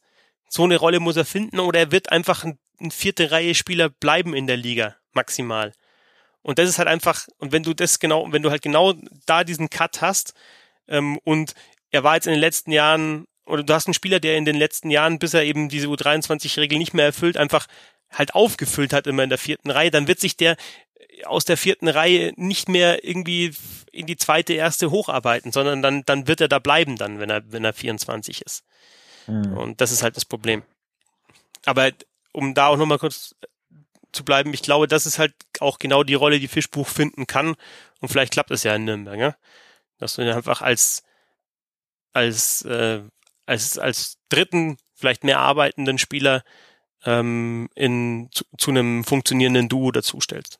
Ja, und dann, wenn wenn es vielleicht dann in Nürnberg einen Trainer gibt, der auch erkennt, dass Fischbuch ein ganz guter Penalty-Killer ist, dann könnte das was werden. Ja. Äh, nächstes. Ähm, nächster Punkt, das war, also jetzt die, das, also es ist auch völlig in Ordnung, dass das jetzt so viel Raum eingenommen hat, weil das war ja auch einer der Punkte, die bei uns am äh, meisten Vorschläge, also wo, wo die meisten Leute das vorgeschlagen hatten. Auch eines ähm, der wichtigsten Themen im deutschen Eishockey. Ja, wirklich. Und äh, ein anderer Punkt, wo, wo der auch von vielen Leuten vorgeschlagen wurde, unter anderem jetzt auch nochmal von Sven, ähm, Teddy unterstrich 71, äh, von Jule Julschke 97, von noch wieder Marian äh, Lukas unterstrich the unterstrich Witz, ähm, von Johannes at Joe unterstrich Wolves und vom Kühlbox-Typ, der at Gagas, äh, Gagastic äh, heißt. Warum, warum nicht Kühlbox-Typ? At Kühlbox-Typ wäre doch auch ein cooles Twitter-Handle gewesen. wahrscheinlich schon vergeben. Äh, ich finde es gut, ich, ich find's gut, wie du dich durch die Twitter-Handle kämpfst. Oder? Und äh, at TomCoach14, ähm, der Thomas, ähm, die haben alle vorgeschlagen, eine Coaches Challenge nach NHL-Vorbild in der DEL. Finde ich ähm, eine sehr gute Idee. Ich finde eh, dass, dass man äh, Video-Review in der äh, in der DL viel, viel häufiger nutzen könnte und dort auch äh, Trainern sowie Schiedsrichtern ähm, viel mehr ähm, ja viel mehr Möglichkeiten geben müsste, äh, ihre Entscheidungen richtig zu treffen. Und ja, also bin ich, es ist, ist ein Wunsch, den ich, den ich komplett mitgehe, den ich sehr gut finde. Ja, über haben wir haben wir in der letzten Sendung über Coaches Challenge und jetzt die Änderungen da eben äh, gesprochen in der NHL haben wir glaube ich ne da, wir ich bin immer noch genau ich finde ja. ich bin immer halt die Frage ist immer was machst du ja also ich finde zum Beispiel irgendwie ist es jetzt drei Millimeter abseits oder so ähm, finde ich problematisch, ja. Es sind jetzt, also Toram äh, Man the Crease ist auch äh, nicht immer ganz schwarz-weiß. Ähm, klar, Puck aus dem Spiel ist schwarz-weiß, äh, hoher Stock ist äh, eigentlich schwarz-weiß, manchmal vielleicht ein bisschen schwer zu erkennen. Und dann ist halt die Frage, was ist bei Fouls, ne? Also, mh, mm, ich bin grundsätzlich für die Challenge. Ähm, ich finde auch, dass sie, dass es halt auch, du hast halt beim Eishockey einfach die Möglichkeit zu bestrafen, wenn, wenn du eine Challenge verlierst, ja, durch halt zwei Minuten oder wie jetzt in der NHL dann ab der nächsten verlorenen äh, zwei plus zwei, was halt richtig wehtut. Ähm, ja, die, die Umsetzung ist halt natürlich interessant. Also für was, für was nimmst du die Challenge her? Und dann natürlich auch, hat nicht auch Le Afford den, die, die, den Vorschlag gemacht, die Challenge auf eine Minute zu begrenzen? War das Le Afford? Ja das finde ich einen grandiosen Vorschlag, weil das es hat, vielleicht da, einfach bei den, bei den NHL-Dingern. Okay. Ja. Aber können wir jetzt vielleicht da noch mit, gleich noch mit dazu nehmen, weil ich einfach finde, dann hast du auch, dann, dann muss auch dann hast du nicht die Möglichkeit, da wirklich zum Beispiel im Abseits-Frame, Frame by Frame zu schauen, sondern da musst du einfach äh, die Entscheidung schnell treffen und hast halt dann auch nochmal den Zeitdruck natürlich, aber hast da einfach auch nochmal ähm, ja, so, so, so einen Rahmen, der, der das Ganze auch, äh, der, der das Ganze auch erträglich macht und du ja, hast eben, wie gesagt, nicht die Möglichkeit, da x Standbilder dir anzuschauen und dann nochmal, hast einfach, du musst klar festgelegt sein, das sind die und die Perspektiven, Zeitlupe und wenn es da dann nicht zu erkennen ist, dass die Entscheidung falsch war, dann wird sie halt auch nicht revidiert. Äh, natürlich muss, muss das Ganze dann technisch viel, äh, funktionieren. Du brauchst einfach da Standards. Also es kann nicht beim einen Stadion ein Tablet sein und beim anderen halt irgendwie ein, ein Bildschirm mit 80 Zoll Diagonale. Aber grundsätzlich ist das eine sehr gute Idee. Und äh, ich bin äh, voll pro Challenge. Ich bin mhm. aber halt auch der Meinung, äh, warum dann, also man sollte sich dann auch irgendwann an die Fouls wagen. Ähm, wenn es wirklich ein klares Foul ist, das übersehen worden ist, vorm Tor zum Beispiel, siehe Bozak gegen Achari in Stanley Cup Finals. Oder auch zum Beispiel, wenn es ein klarer Check gegen den Kopf ist, den halt einfach keiner auf dem Eis in Schwarz-Weiß gesehen hat, dann da auch nochmal die Möglichkeit dem, dem Trainer zu geben, okay, ähm, Challenge, Check gegen Kopf, 5 plus Spieldauer. Zack. Ja. Ja, das, was in der NHL jetzt auch mit den Major-Strafen halt ist, dass, dass äh, sich die, die Refs ja auch nochmal angucken können. Ja, wobei es halt bei der NHL ist so, die Major-Strafe können Sie sich nochmal anschauen, aber halt ein Foul, das nicht mit einer Major betraf, äh, bestraft worden ist, was vielleicht eins war, äh, dass das eine Major nach sich ziehen musste, kannst du nicht anschauen. Es geht auch wieder bloß in die eine Richtung. Das ist mir halt dann auch, das ist mir dann zu wenig in dem Fall. Ja, dann wird das in der NHL, jetzt gerade wo du sagst, wird es in der NHL dazu führen, dass keine Majors mehr gepfiffen werden. Ja, wo, wo, ja, wo, ja. Also wahrscheinlich, oder? Also ich meine, dann, dann weiß, eher eine 2 plus 2 und. Ich weiß es nicht, was, was das Ergebnis sein wird, das muss man, ja. muss man sehen jetzt in der neuen Saison. Ja, ja. Ähm, ich finde, es passt ganz gut, der Vorschlag, der, der dann auch genannt wurde, weil jetzt gerade bei, bei Coach, Co äh, Coaches Challenges in der NHL, beziehungsweise generell wenn Schiedsrichter in, in der NHL, weil wir das ja auch hier nach NHL Vorbild haben, ähm, wenn sie zum Videobeweis gehen, dann kennen wir ja alle äh, vor allem dann die Szenen, wenn sie ihre Entscheidung verkünden. Und dann fassen sie sich ja meistens so an die Hüfte und geben dann ähm, ihre Entscheidung bekannt. Und das haben auch äh, einige unserer unserer Hörer gefordert, unter anderem, äh, oder also ich nenne sie jetzt wieder. nochmal Brinki10 unterstrich BVB, der Marcel ist das, dann nochmal Julschke 97, der Joe unterstrich Wolves, äh, Ed Kresse Christian, Tom Coach 14, das waren diejenigen, die das genannt haben, Mikrofone für Schiedsrichter und Erklärungen von Entscheidungen. Und das ist ja eine Sache, für die ich auch schon äh, sehr lange plädiere, gerade auch, ähm, also es muss für mich nicht mal zwingend das Mikrofon ähm, am, am, am Schiedsrichter sein, aber es wäre tatsächlich für mich schon ein Riesenfortschritt, wenn die Schiedsrichter dazu angehalten wären, ähm, nachdem sie einen Videobeweis äh, nachdem sie sich das Video angeschaut haben, dass sie zum Kampfgericht gehen, ihre Entscheidungen ähm, dort genau mitteilen und dann zumindest der Stadionsprecher mitteilt, was jetzt die Entscheidung der Schiedsrichter war, weil häufig oder generell auch, wenn sie, wenn sie zum Videobeweis gehen, häufig überhaupt nicht klar ist, wonach schauen sie jetzt, äh, was war, was war das Problem, ähm, dass es einfach nachvollziehbarer, transparenter wird für die Zuschauer ähm, im Stadion, was da jetzt äh, die Schiedsrichter auch sich anschauen. Und das wäre, finde ich, auch ein großer Schritt in der Professionalisierung für die DL. Ja, finde ich, bin ich auch dafür. Ich bin jetzt nicht dafür, dass das der Stadionsprecher macht, weil dann hast du halt so Sachen wie ähm, die Schiedsrichter entscheiden, das Tor wird nicht gegeben wegen Torhüterbehinderung. und alle flippen komplett aus und äh, noch mehr Schiri hast. Ne? Also ich wäre dann eher dafür, da stellt sich halt der Schiri hin und gibt halt einfach, also so wie es eigentlich bei der IHF ist, ne? Und sagt halt, sagt halt, was Sache ist. Stimmt, und ich der, weiß ja. aber auch, dass, ähm, dass halt manche Schiedsrichter das einfach nicht, nicht wollen. Das müsste halt einfach dann Teil der, der Jobbeschreibung äh, sein. Also, das wäre dann bei manchen Schiedsrichtern auch das Problem mit Hochdeutsch, oder? Ja, gut, aber da kann man, kann man untertiteln. ähm, jetzt, äh, ah, Mist. Habe ich gerade was vergessen. IHF, Mikros? Nee, war äh, davor. Stadionsprecher? Äh, ja, genau, bei den Stadionsprechern. Dann vielleicht muss man dann das so machen, wie auch wie, wie wenn man äh, auch wie in der NHL, ähm, ist dir da mal aufgefallen, dass äh, gerade bei Toren, dass das immer doppelt angesagt wird? Vom, vom Stadionsprecher? Mm. Einmal so, so, so sehr. Ja, genau, sehr, ja, ja, genau. Und dann wird's noch mal so einmal so ganz ruhig so Stimmt, äh, ja. einmal so durchge, durchgesprochen. Ja, wobei dann ist es halt, ähm, ja, na, was gibt's dann? dann wer beurteilt das, ob es jetzt zu euphorisch war oder zu ähm, tendenziös oder ob das dann sachlich genug war? Ich weiß nicht. Das macht der, das macht der äh, Serious Manager ja, dann. Genau. ähm, da, ich habe vorher nochmal Google, gegoogelt nach den Ausländern in der, in der Schweiz. Vier sind's.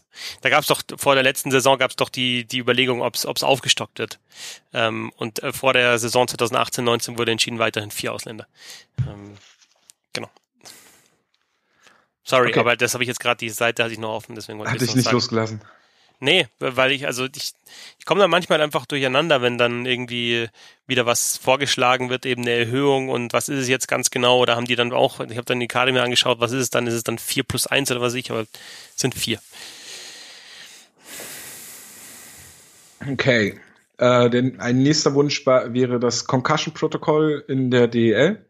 Also ein striktes Con Concussion-Protokoll, also ein Verfahren, dem ähm, Spieler, die äh, ja Kontakt zum Kopf hatten oder äh, der, wo der Verdacht einer Gehirnerschütterung nahe liegt, ähm, dass die ein gewisses Verfahren durchlaufen müssen, ähm, von einem unabhängigen Arzt beurteilt, der dann entscheidet, ja, der Spieler zeigt jetzt schon erste Symptome einer Gehirnerschütterung, darf nicht weiterspielen oder er sagt, nee, ist alles in Ordnung, ähm, kann zurück aufs Eis, kann, kann, kann wieder am Spiel teilnehmen.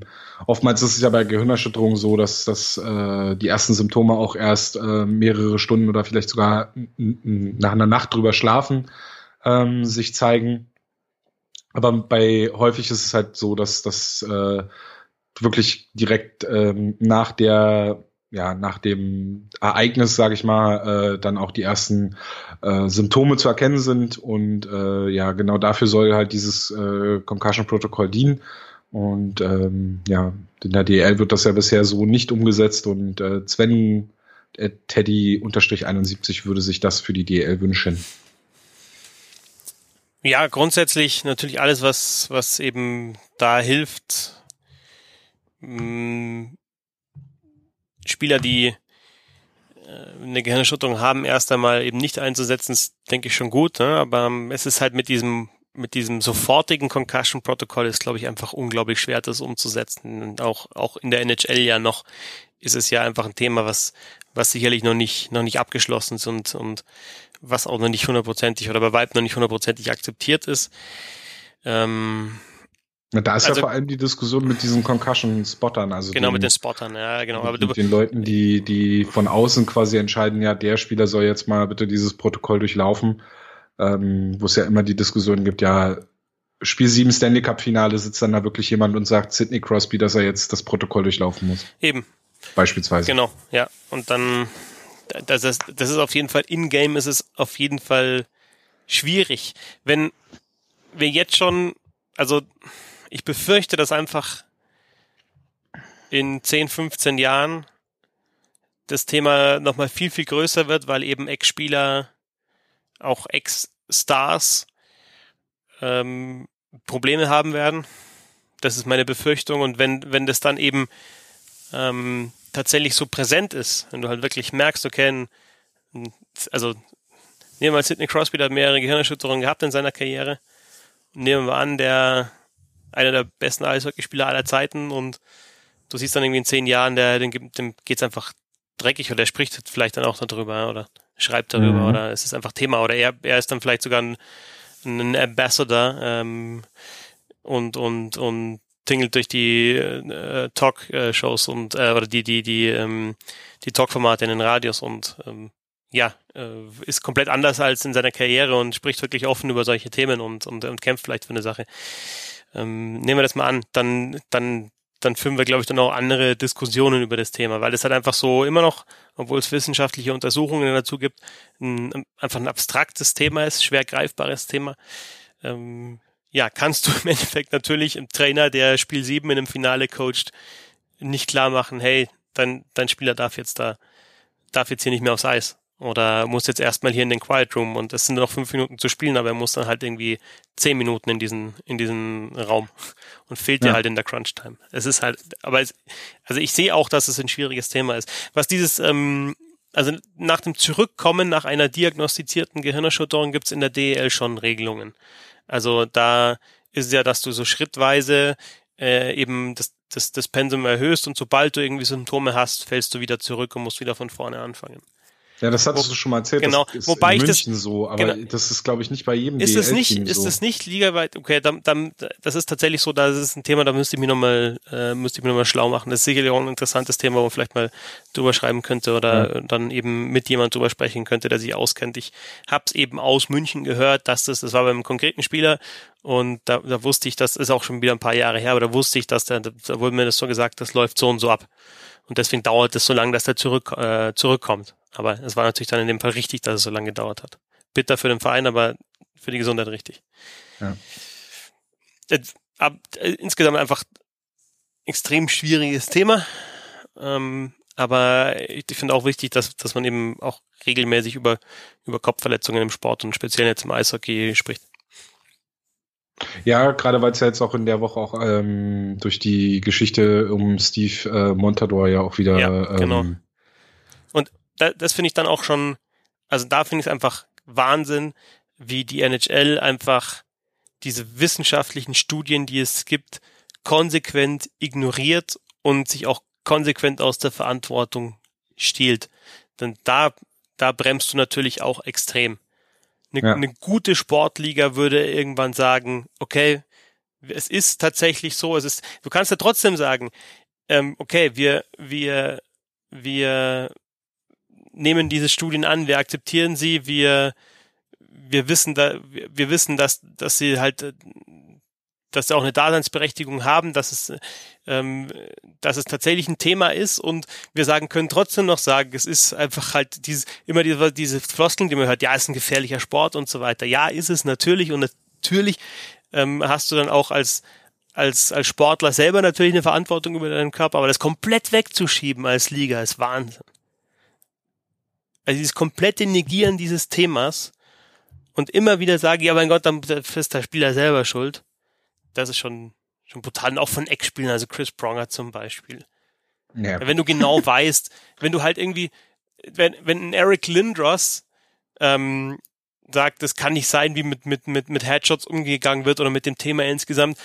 Paul Correa zum Beispiel, klar, die haben halt einfach dann, haben halt dann, würde ich mal sagen, einfach mehr Pech gehabt als Chris Pronger, der möglicherweise genauso viel gegen die Birne bekommen hat, aber halt jetzt äh, nicht diese, diese konkreten Folgen irgendwie spürt. Aber wenn wirklich ehemalige Superstars in der Liga wie Lindros und Correa sagen, es ist nicht, nicht zu fassen, wie mit dem Thema umgegangen wird, dann ja, dann, dann, dann muss da halt auch einfach ein, ein Umdenken stattfinden. Ja. Dieses ganze, ähm, das vor sich herschieben und, und nicht so, nicht zugeben oder nicht, nicht wahrhaben wollen, ähm, diese, also diese äh, wissenschaftlichen Studien nicht wahrhaben wollen, das ist, wirkt auf mich so wie typisches Anwaltsspielen, also diese Anwaltsspielchen, das wenn man es zugeben würde, wenn man dann kostet es. Äh, genau, ja. wenn man sagen würde, ja, diese Studie ist richtig oder man, man gibt es jetzt bei einem Spieler zu, ja, wir haben uns hier nicht richtig verhalten, dann hat man einen Präzedenzfall geschaffen, auf den können sich andere Spieler beziehen und genau, solange wie dieser Präzedenzfall nicht äh, da ist, äh, wird das, glaube ich, weiterhin von der Liga ähm, so gehandhabt und das ist natürlich nervt das, natürlich ist das unfassbar anstrengend ähm, aber eh, genauso wichtig ist es halt, dass äh, Spieler auch wie, wie äh, Daniel Casillo zum Beispiel, der ja da äh, wirklich schon missionarisch teilweise auf Twitter unterwegs ist, ähm, oder halt so eine Geschichten wie die jetzt vom Montador, die dann halt einfach immer wieder ins Gedächtnis rufen, dass da halt was schief läuft, dass, dass sich da nicht richtig verhalten wird und dass, dass man da weiter, dass, dass da viele Spieler weiterhin für kämpfen, um halt äh, auch 20 Jahre oder 10 Jahre nach ihrer aktiven Karriere äh, auch noch was davon haben und vor allem von dem Geld haben, was sie ähm, was sie während ihrer aktiven Zeit verdient haben, weil wenn, wenn sie quasi, sage ich mal jetzt mal salopp gesagt, Matsch in der Birne sind, dann haben sie auch nichts davon, von ihrem tollen Ruhestand und äh, von ihren Stanley Cup Ringen und sonst was. Ja. Okay. Ähm, zwei Sachen, die, glaube ich, ganz gut zusammenpassen, die sich beide der äh, Marcel wieder gewünscht hatte, der, glaube ich, Schalke-Fan ist. Ich glaube, du ähm, musst, glaube ich, die Twitter-Handle von denen, die jetzt schon ein paar Mal genannt wurden. Ja, ja. Ähm, äh, Nochmal danke, dass so viele mitgemacht haben. Ähm, ja. Aber ich wollte mal keinen vergessen. Ich ja, es gibt da ein paar, die halt wirklich mehrere, mehrere Punkte hatten, ja, was genau. ja auch gut ist. Ne? Ähm, auf jeden Fall, der Marcel äh, hatte sich ähm, eine Spieltagskonferenz gewünscht und äh, Übertragungen im öffentlich-rechtlichen Rundfunk. Ähm, zur Spieltagskon Spieltagskonferenz hattet ihr beide ja dann auch direkt ähm, noch eine kleine Konversation. Ähm, ich glaube, du bist da auch großer Fan von. Ja, ich finde ich finde es gut und wir, äh, wir hatten es ja auch beim Magenta Sport in den, ja. in den Playoffs ähm, teilweise und es gibt ja auf dem Magenta Sport gab es dann auch in der dritten Liga dann äh, dann diese Konferenz, die natürlich so angelehnt war an die, also keine keine reine keine keine keine Konferenz im im, im Sky-Sinne, ja, im Sky Fußball Bundesliga Nachmittag, Samstag Nachmittag Sinne, wo du halt wirklich Konferenzreporter haben, die äh, die übergeben, ähm, sondern halt einfach einen Moderator, der das Ganze leitet, so wie es ja auch in der Red Zone in der NFL ist und dann einfach in dieses Spiel wieder hineingibt in den laufenden Live-Kommentar und das funktioniert gut. Es ist natürlich, wenn sieben Spiele parallel laufen an einem Freitagabend, so war ja der Vorschlag, ist es sicherlich ähm, ist es sicherlich eine große Herausforderung, da halt dann auch immer jeweils da zu sein, wo was passiert und da werden dann Paralleltore fallen und ähm, da da wird es ordentlich rappeln, aber ja, kann man das auch gut vorstellen. Ich kann mir das auch am Sonntag gut vorstellen. Dann kann man halt ähm, so ein, dann, dann schafft man halt quasi so einen ganz täglichen, so eine ganz tägliche Übertragung, ähm, die dann um 14 Uhr beginnt mit den ersten Spielen und dann quasi so, wenn, wenn sich die Spiele dann anfangen zu überschneiden und so, dass man dann da reingeht und dass man da drinnen bleibt und ähm, vielleicht bei den 14 Uhr Spielen in den Pausen schon beginnt, dann quasi äh, die Vorbereitung auf die, auf die späteren Spiele zu machen und so, dass man halt dann so permanent so, dass man so diesen ganzen Spieltag so durchlaufend hat, das äh, stelle ich mir eigentlich ganz, ganz interessant vor. Ja, aber also, also ich, wahrscheinlich wäre der erste Schritt, das an einem Freitag zu machen. Weil ja, es einfach dann der, der, der Eishockeyabend ist und ja.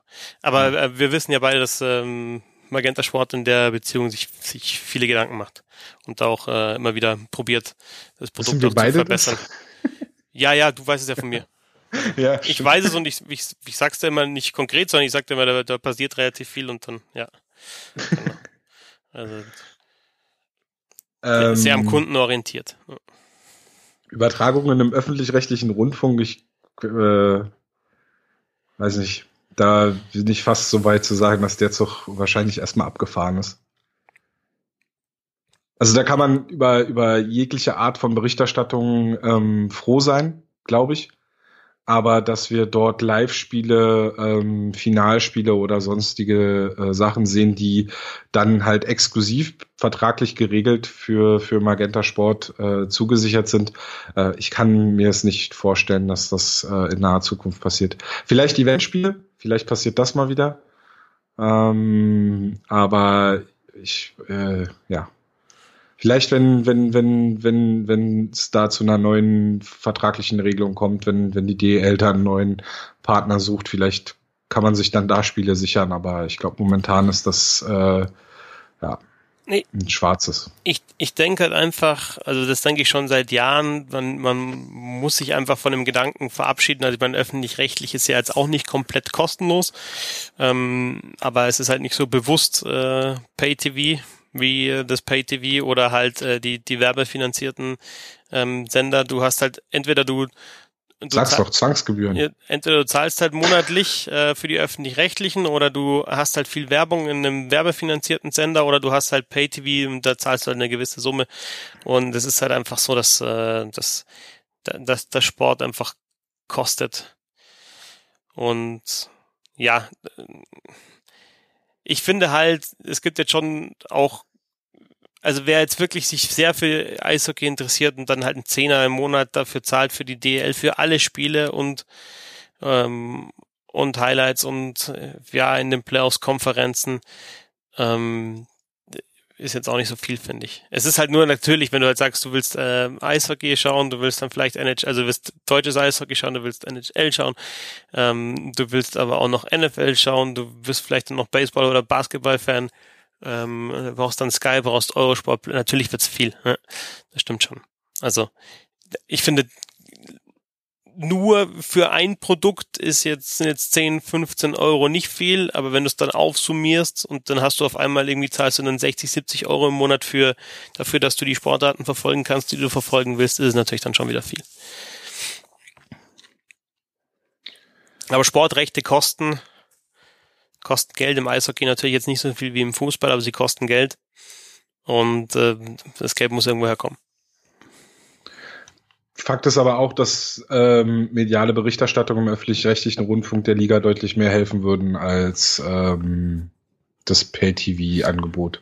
Absolut, aber da bin ich dann halt eher der Meinung, wenn du eine Sportsendung hast am Wochenende in den öffentlich-rechtlichen, dann sollten halt einfach andere Sportarten als Fußball auch deutlich prominenter auftreten. Ja. Und dann sollte halt, ja, sollte es sowas wie geben, wie zum Beispiel halt einen kurzen Beitrag vielleicht über über, ja, über das, über das Spitzenspiel in der DL an einem Sonntag oder sowas, ja. Also, warum nicht? Und wer dann halt, äh, wer dann halt mehr in die Tiefe gehen will, der hat halt das Magenta Sport Abo. Ja. Ist, äh, ja, auch wieder, glaube ich, ein Fass ohne, ohne Boden. Dieses Ganze, wie der Fußball den Breitensport verdrängt und, und, äh, Sportrechte im öffentlich-rechtlichen Rundfunk und was dann Milliarden ausgegeben werden, um Fußballrechte zu sich zu sichern und sowas alles. Ähm, da bin ich auch ehrlich, da habe ich auch nur gefährliches Halbwissen. Bin auch eher dann einfach jemand, der, der sich halt einfach wünschen würde, dass gerade jetzt äh, im aktuellen Sportstudio, was du ja eben, glaube ich, auch meintest, dass dort halt einfach auch mehr Breitensport stattfindet, dass dort äh, eben nicht immer nur Fußball gezeigt wird und noch mehr Fußball, sondern dass man dort eben dann auch ähm, Handball, Basketball, äh, Eishockey-Highlights sieht. Ähm, Tennis kommt ja da dann doch noch häufiger vor. Äh, und dass man, das, also so hilft man, glaube ich, dem Breitensport einfach auch mehr als äh, dann da halt auch noch den Fokus hauptsächlich auf Fußball zu legen und man nur kurze äh, 30 Sekunden dann zu anderen Sportarten zu bringen. Ja. Oder du hast halt tatsächlich irgendwie zum Beispiel im Morgenmagazin oder wo auch immer, hast du halt ein Fenster einfach in den öffentlichen, rechtlichen, wo, wo halt tatsächlich dann in einer Viertelstunde, in 20 Minuten einfach, einfach, ja, der Sporttag erzählt wird, ne? Und dann ist halt auch, ähm, sind halt auch, auch Bilder vom Eishockey natürlich dabei, aber da ist halt dann auch Handball mit dabei und, und, und Basketball und was auch immer halt passiert. Und, und äh, vielleicht auch ein bisschen Fußball, aber halt nicht, nicht prominent, nicht zu prominent Fußball. Ja. Rückkehr der Cable Guys, Fanny, äh, Fetzi, Fanny, ähm, hatte sich Marie Luana gewünscht und äh, Ed Chrisse Christian. Cable Guys, die Rückkehr der Cable Guys. Ja, ich, also ich war am Anfang skeptisch, genauso wie ich zum Beispiel bei RefCamps äh, am Anfang skeptisch war. Es bringt natürlich dann das Spiel den Zuschauern nochmal deutlich näher, aber muss dann auch sagen, dass also zu Servus TV Zeiten dann dieser Output von den Cable Guys oder das, was dann halt tatsächlich auch gesendet wurde, gesendet werden durfte, ja dann auch nicht so überragend war, ja, dass man halt dann sagt, okay, boah, jetzt weiß ich genau, was da auf dem Eis abgeht. Ähm, ich finde zum Beispiel jetzt irgendwie so verkabelte Schiedsrichter oder Linesman finde ich ganz interessant, weil du halt dann einfach teilweise auch mal hörst, was da die Ansage von den Schiedsrichtern ist und dann hörst du vielleicht dann verschiedene Spieler auch mit. Ähm, ich muss jetzt tatsächlich sagen, dass es mir als, als Zuschauer jetzt gar nicht so den großen Mehrwert gibt, aber ich bin jetzt halt auch, also ich bin jetzt halt auch nicht der klassische Eishockey-Schauer. Also ich habe vielleicht vor dem Spiel mit dem Spieler schon schon gesprochen, ja, und und ein Zuschauer, der das Spiel ähm, bei Magenta Sport sieht, spricht vielleicht ab und zu mal mit den Spielern seiner Mannschaft, aber kennt die anderen Spieler der anderen Teams halt nicht und findet das vielleicht mal ganz witzig, wenn die einen Spruch raus, äh, raushauen oder will halt da näher dran sein. Das verstehe ich schon. Ich bin großer Fan dieser 24-7-Reihe gewesen und auch, ähm, ich glaube, äh, Voice FX oder sowas heißt das jetzt für die NBA. Also auf jeden Fall, ich bin halt großer Fan von dieser, wenn, wenn, wenn Spieler ähm, Mikrofonen an ihrer, an ihrem an ihrer Uniform, an ihrem Trikot tragen oder wo auch immer das dann da angebracht ist. Ähm, aber ich äh, war klar waren da ein, zwei Lacher dabei bei den, bei den alten Cable Guys, aber ich war nie so ein Riesenfan davon, weil das häufig dann halt auch so ein bisschen, hey, ich habe jetzt ein Mikrofon, jetzt muss ich halt lustig sein, ich muss jetzt was performen und es klappt halt nicht, leider nicht immer. Ähm, aber was, was für mich gerade dieser 24-7-Hintergedanke äh, oder dieses 24-7-Ding hatte oder halt auch das, was man, also jetzt, äh, was man beim Football oder bei der NBA oder so halt kennt, ähm, wenn man quasi ja diesen, diesen ganz normalen Standard-Trash-Talk irgendwie aufnimmt oder ähm, weiß ich nicht, über einen Spieler, was, was, äh, über ein Mikrofon, was ein Spieler trägt, der vielleicht nur am Rande dabei ist, aber er greift das mit auf, wenn, wenn ähm, zwei Gegenspieler sich aneinander angehen oder äh, ja, einfach auch nur Abstimmungen oder Absprachen während, während eines Spielzuges oder so, dass äh, einfach so dieses, oder äh, ich mag auch diese Jubelszenen oder so, wenn sie dann alle so äh, zusammenstehen und, und man dann so hört, wie sie sich dann da alle äh, ihre F-Bombs äh, umherwerfen. Das finde ich eigentlich immer ganz cool. Äh, die klassischen Cable Guys muss ich so auch nicht wieder haben, weil ich hätte schon gerne verkabelte Spieler und dann äh, gute, gute Highlights so einmal im Monat, die man dann da so rausnimmt. Aber ja, das wäre, das wäre, glaube ich, so eher mein Ansatz an die Sache. Mhm. Also ein bisschen wie, wie das, was wir zum, zum Wintergame gesehen haben. Ja. Ja. Zwischen Köln und Düsseldorf. Ich glaube, so in die Richtung würde ich mir das eher vorstellen. Ja. Mit, der, mit dem Vorschlag, ähm, Eishockey nur noch im öffentlich-rechtlichen Rundfunk zur Primetime zu übertragen, äh, könnte der Vorschlag von, ähm, von Ed Wethels, von Heribert, umgesetzt werden, nämlich weniger bis gar keine Trikotwerbung, habe ich aufgeschrieben. Also er hatte gefordert, dass die Trikots nicht mehr aussehen sollen wie Litfaßsäulen. Ja, Finde ich auch, aber irgendwie, irgendwo muss die Kohle halt herkommen. Wieder das gleiche ja, Ding. Also, genau. wenn du halt sagst, wenn, also, wenn optisch sage ich natürlich, sehen NHL-Trikots zehnmal geiler aus und sah dieses Haie-Trikot äh, vor dem Spiel gegen die Edmonton Oilers meiner Meinung nach überragend aus und sehen teilweise so, so Sondertrikots. Also wir hatten letzte Saison, eins ist mir in Erinnerung geblieben, da war ich halt selber vor Ort, äh, von den Straubing Tigers, was mir sehr gut gefallen hat. Also da haben sie schon teilweise wirklich sehr, sehr gute Ideen. Ähm, was, was glaub, haben das die Short in den News schon mal angesprochen oder angedacht könnte sein oder zumindest so in die Richtung? Vielleicht hat man halt irgendwie, wenn man sowas hat wie so ein, so ein Rivals-Spieltag, äh, ja, vielleicht hat man es ja. da zu diesem einen Spieltag halt mal äh, dann so, dass man diese Trikots hat. Ja, aber die, die Trikots werden ja auch bei den Fans äh, sehr gut angenommen. Also die verkaufen sich ja auch. Also es ist eigentlich auch gutes Merchandising. Und ähm, dann gibt's halt diese Sondertrikots, also bei den Münchnern die Wiesentrikots zum Beispiel oder was ich irgendwie Karnevalstrikots oder diese Halloween-Trikots, die die Augsburger Panther hatten. Es sind ab und zu mal ganz nette Ideen dabei, aber es geht, glaube ich, den meisten einfach, dass sie ein schönes, cleanes Trikot ihrer Mannschaft haben. Vielleicht, wenn es wenn es ganz hoch kommt, sogar noch mit halt nicht Adler Mannheim, sondern mit MRC drauf oder AEV statt Augsburger Panther halt einfach diesen Nostalgiefaktor auch noch mit dazu. Ja.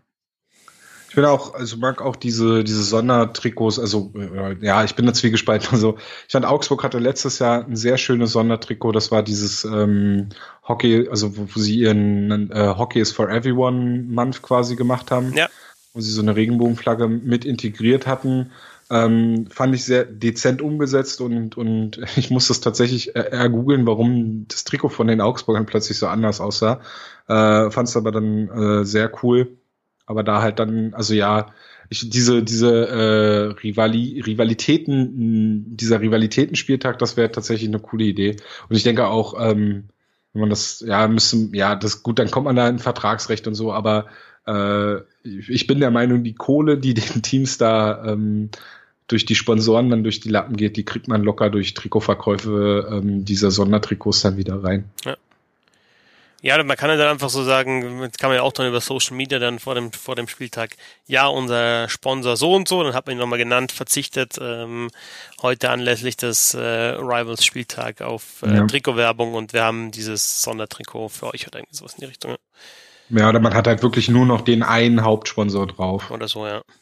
Dass man, dass man das dann irgendwie so noch macht, aber dass man, ja. Okay.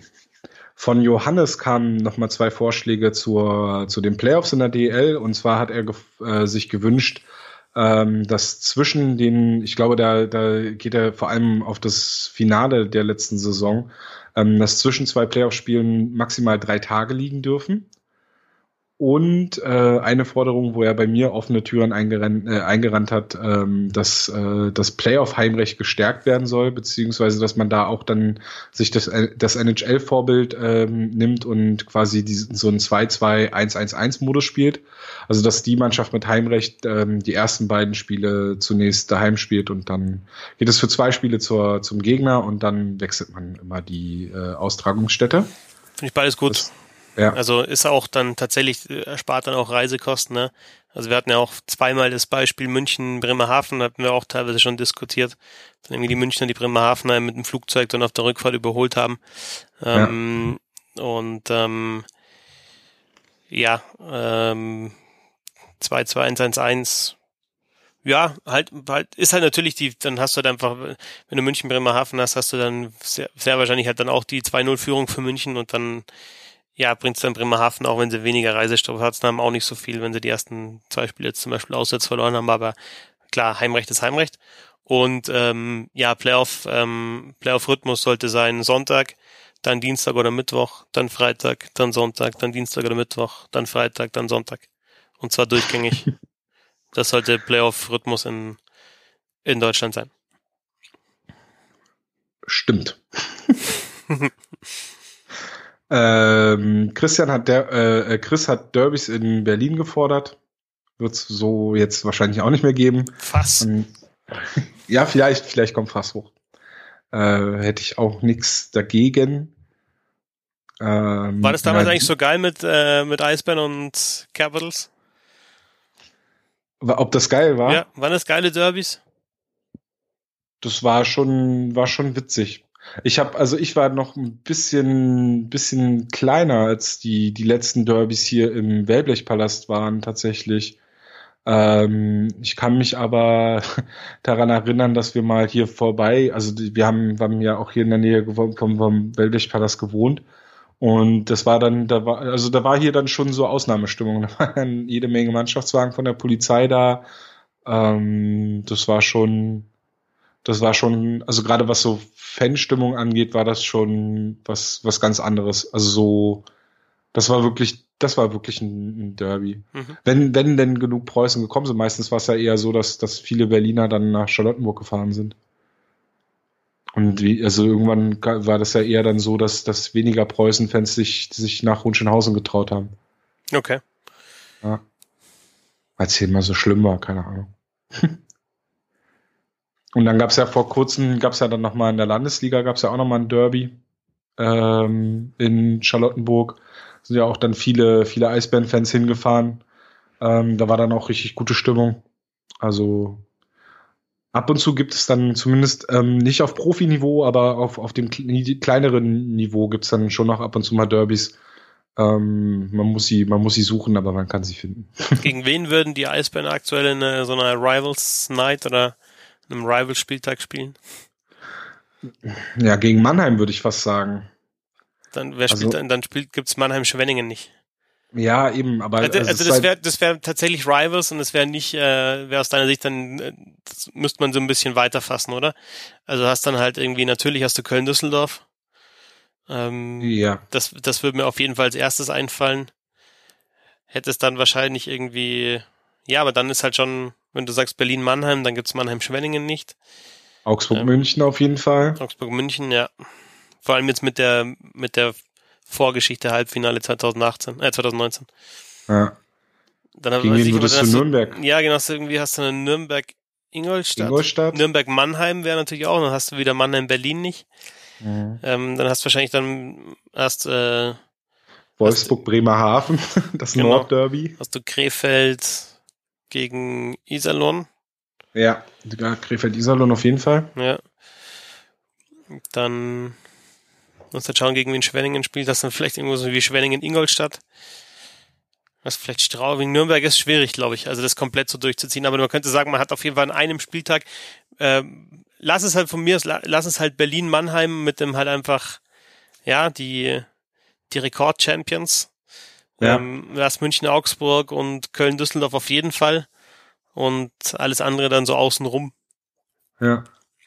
Es ist halt, also für mich ist halt äh, Berlin-Mannheim dann deswegen halt auch äh, so ein Spieltag, weil du hast halt äh, historische ähm, Playoff-Duelle gegeneinander, du hast die beiden Rekord-Champions, ähm, du hast äh, zwei alte Franchises ähm, mit, mit viel Historie und, und die viele äh, Kämpfe miteinander ausgefochten haben, um es äh, pathetisch zu sagen. Und deswegen äh, ist das für mich eine größere Rivalität, als wenn man das versucht, so auf lokal aufzuziehen und die Eisbären gegen Wolfsburg spielen zu lassen. Dann würde es für Mannheim natürlich Sinn machen gegen Schwenningen, aber jetzt Berlin gegen Wolfsburg, auch wenn es da Geschichte gibt mit, mit äh, Playoff ähm, Aufeinandertreffen, aber das ist für mich weniger ähm, eine Rivalität, als es die mit Mannheim gibt. Hm. Also dann, dann doch eher Wolfsburg gegen Bremerhaven wenn man es dann lokal machen will oder so. Oder halt, wie du gesagt hast, man macht das halt als einen so einen Special-Spieltag, wo man vielleicht einfach wirklich nur drei oder vier Spiele auf ein, äh, ähm, hat, auf einem, auf einem Sonntag. Ja, und hast halt dann, ähm, und dann, und dann drehst du halt nochmal, hast vielleicht dann irgendwie beim nächsten Mal, hast du vielleicht Nürnberg-Mannheim, ich meine, das könnte man schon auch nehmen, ja? also mhm. äh, auch mit Vorgeschichte, hast dann halt vielleicht Kannst auch Nürnberg halt dann, München nehmen. Ja, genau, oder so und hast dann und hast dann halt vielleicht dann äh, oder wenn du Nürnberg München hast, dann hast du vielleicht auch in dem Fall dann auch Mannheim gegen Schwenningen, hast dann vielleicht zusätzlich noch äh, ja Krefeld Düsseldorf oder irgendwie sowas, ne? Und dann hast du halt wieder drei, mhm. vier Spiele. Ja. Straubing noch irgendwo unterbringen. Straubing, Straubing, Straubing Düsseldorf wäre auch eine gute Rivals Night. oder Straubing Berlin. Äh, Straubing gegen alle. Mit Vorgeschichte. Ja. Einfach äh, Akulazzi gegen alle. Straubing gegen die Short News. das wär's. Da würde ich, das ist auf jeden Fall Open Air Spiel. ähm, Nadine und Dexter haben Salary Cap für die äh, DL gefordert. ist nicht machbar. Ja, ist nicht machbar. Und ich habe tatsächlich, das habe ich auch nochmal gegoogelt, 2017 hat, glaube ich, Gerhard Trippke da vor dem Saisonstart ein Interview gegeben in der Eishockey News. War auch eine Frage dazu. Gesagt, irgendwas war halt auch irgendwas Kartellrechtliches gebracht und so. Und das ist halt allein schon, wenn du halt die rechtlichen Rahmenbedingungen hast, halt einfach nicht. Und dann, also wenn, wenn ich jetzt kurz rüberdenke ins Fußball, ist halt da das Problem, dass du, oder in den Fußball, ähm, hast, hast du da halt dann auch so die Geschichte, dann hast du halt, was ich hast jetzt vielleicht einen deutschen Salary Cap und dann, ja, was ist dann mit den anderen Ligen, die aber auch zum Beispiel in der Champions League mitspielen? Jetzt hast du natürlich im Eishockey nicht so prominent die CHL, aber du hast es auch, also du hast da wieder den, den Quervergleich zwischen den Ligen und, und du hast ja trotzdem, hättest ja trotzdem unter dem Salary Cap, ähm, hast ja, hast ja dann trotzdem Mannschaften, die, äh, die erfolgreicher sind, haben halt trotzdem den Wettbewerbsvorteil, dass sie halt dann die besten Spieler holen können. Ähm, also du hast da wahrscheinlich, hast wahrscheinlich dann in einem Salary Cap in Deutschland hast du die, die Unterschiede gar nicht so brutal ausgeglichen. Es sei denn, du beschränkst halt äh, die, die, die großen Mannschaften tatsächlich extrem wirtschaftlich. These. These? Ich, ich glaube, Red Bull würde, wäre nicht, also es würde kein Eishockey in München geben, gäbe es einen Salary Cap in der DL. Weil ich glaube. Ja, wenn es nicht, wenn ähm, es halt, ähm, wenn, wenn es halt bei, was ich, wenn du sagst, es sind acht Millionen, dann ja, da, also dann, genau, dann kannst du dir halt Erfolg nur bis zum gewissen Grad erkaufen und dann wird es tatsächlich für manche Investoren wieder sehr, sehr uninteressant. Ich denke, genau das ist nämlich der Punkt, dass es dann uninteressant wird, wenn sie nicht genug Geld investieren können, um dann ihre Marke natürlich durch sportlichen Erfolg auch zu stärken.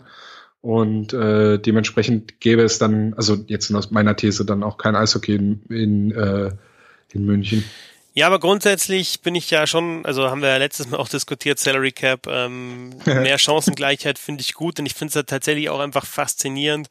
Eigentlich darf ja, also bei, bei den wirtschaftlichen Unterschieden, nehmen wir halt wieder diese Halbfinale-Serie München, äh, Augsburg, die bis in Spiel 7 geht, ja, und mit, mit, mit engen Partien und, und äh, langen Verlängerungen das darf ja eigentlich bei den wirtschaftlichen Unterschieden darf das gar nicht passieren. Das Faszinierende im Sport ist halt einfach, dass du auch diese wirtschaftlichen Unterschiede dann mal ausgleichen kannst.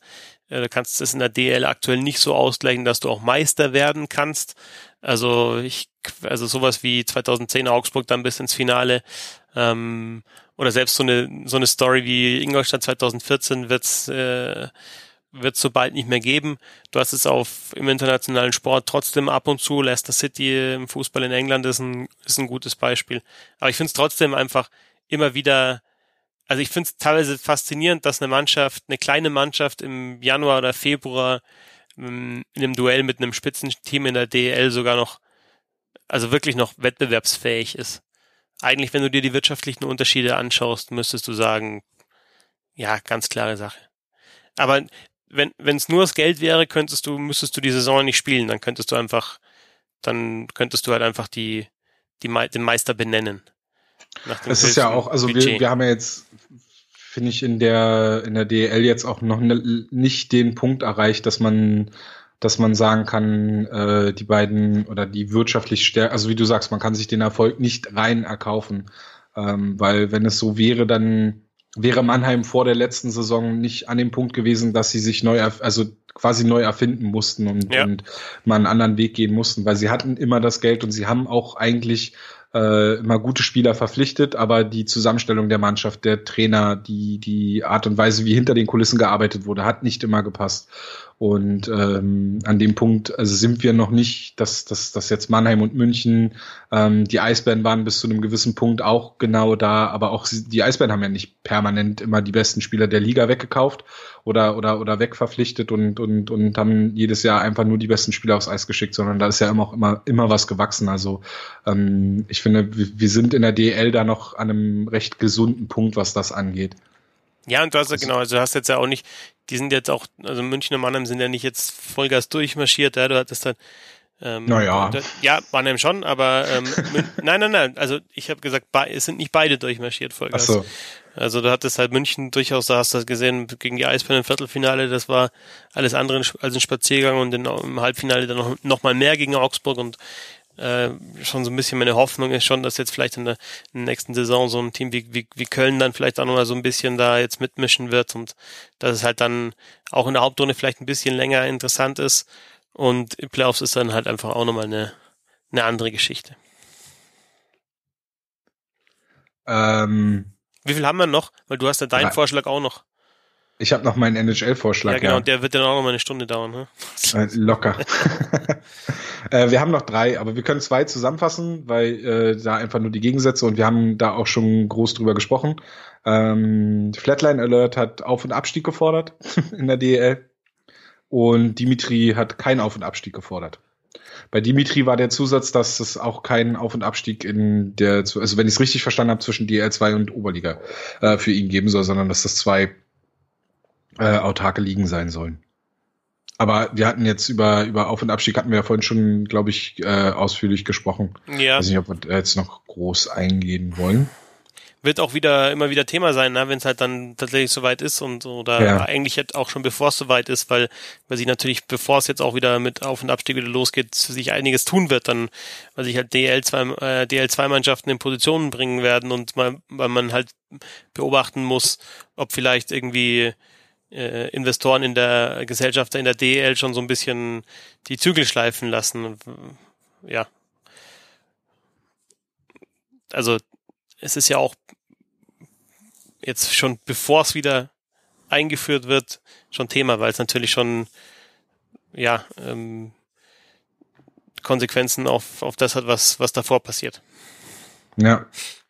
Also wie gesagt, ich kann es nur noch mal wiederholen. Ich bin jetzt kein großer Fan davon. Ich sehe da zu große wirtschaftliche äh, Gefahren, vor allem für die für die kleineren Clubs und und für Clubs aus der aus der DL2, aber auch für ähm, Clubs in der DL, die dann da vielleicht, äh, um den Aufstieg, äh, Abstieg abzuwenden, da vielleicht nochmal sich irgendwie in finanzielle Risiken ähm, bewegen, dann absteigen und dann vielleicht vorm Ausstehen. Ähm, Gab es ja auch mal eine schöne Diskussion bei der Shorthanded News darüber, äh, ob es die Krefeld Pinguine überhaupt geben würde, wenn sie noch absteigen würden. Und ähm, ja, ich kann jetzt nicht genau die Ausgabe äh, benennen, aber hört euch einfach durch alle durch und ihr findet sie. Ähm, der letzte Punkt, den wir noch hatten, oder die, der letzte Wunsch für die DL war ähm, von Marco und Marco hätte, würde sich wünschen, dass die Spielhärte der NHL ähm, in der NHL ankommen wird, beziehungsweise dass da, äh, dass sich das, dass sich das wandelt. Der NHL in, der, in die DEL. Ja, also dass wir in der DL quasi ähm, ein ähnlich hartes Spiel sehen werden äh, würden wie äh, in der NHL. Ja, die Frage ist halt immer, was ist, was ist Spielhärte, ne? Also, was meinte da? Meinte da Shoulder-to-Shoulder-Hits? Dann würde ich sagen, ja, gebt mir die Checks. Ähm, Wenn es um, was ich, Checks geht, die dann ein bisschen höher gehen, sage ich, nee, auf gar keinen Fall. Wenn es halt um Arbeit mit dem Schläger und Slashes und Cross-Checks vor dem Tor und so weiter geht, würde ich sagen, nee, brauche ich auch nicht. Also, ähm, ja, also grundsätzlich ist halt Eishockey einfach ein hartes Spiel und ähm, je schneller es wird, desto härter wird's auch natürlich oder desto äh, härter werden die Kollisionen und deswegen ist halt einfach die NHL dann auch die härteste Liga der Welt. Und ja, die DL spielt das Ganze halt auf einem et etwas oder deutlich niedrigeren Tempo und ja, das ist halt die Konsequenz daraus. Wobei ich halt auch wirklich sage, so einen richtig guten, sauberen Check siehst du in der DL auch nicht so oft. Ne? Also Nee. wenn du einfach sagst, das ist jetzt einfach mal ein Hit, der äh, hat auch Folgen für den Gegenspieler, aber der ist absolut korrekt, fair gefahren und halt einfach hart. Selten. Es ist halt äh, auch da der Qualitätsunterschied. Ja. Es ist halt äh, äh, zum einen bin ich der Meinung, wenn man wirklich die Eisfläche verkleinern sollte oder wenn man die Eisfläche verkleinert, dann äh, hätte man zumindest mehr Härte im Spiel, weil eben mehr, weniger Platz da ist und, und sich Spieler dann häufiger äh, über den Weg laufen. Ähm, aber wenn man ganz ehrlich ist, die NHL ist auch nicht mehr so hart wie vor zehn Jahren. Gott sei Ähm, Dank. ist, ja, genau. Also sie ist ich, immer noch. Ich ja? weiß, immer, Entschuldigung, wenn ich wenn ich an. Härte an der NHL denke, dann denke ich halt viel an die 90er Jahre und halt an zum Beispiel äh, Checks von Scott Stevens, die ich mir Ja, äh, ähm, wie immer mal wieder anschaue und wo ich nur mit dem Kopf schütteln kann, weil das ist nicht der, das ist kein Sport, den ich mir anschauen will. Wenn da halt Fun einfach auf, ja, Viele Spieler, die von Scott Stevens getroffen wurden, können heute nicht mehr den Kopf schütteln. ob das so, ob das so lustig ist. Es ist jetzt auch schon ein äh, 0.45 Uhr, Fetzi. Ja.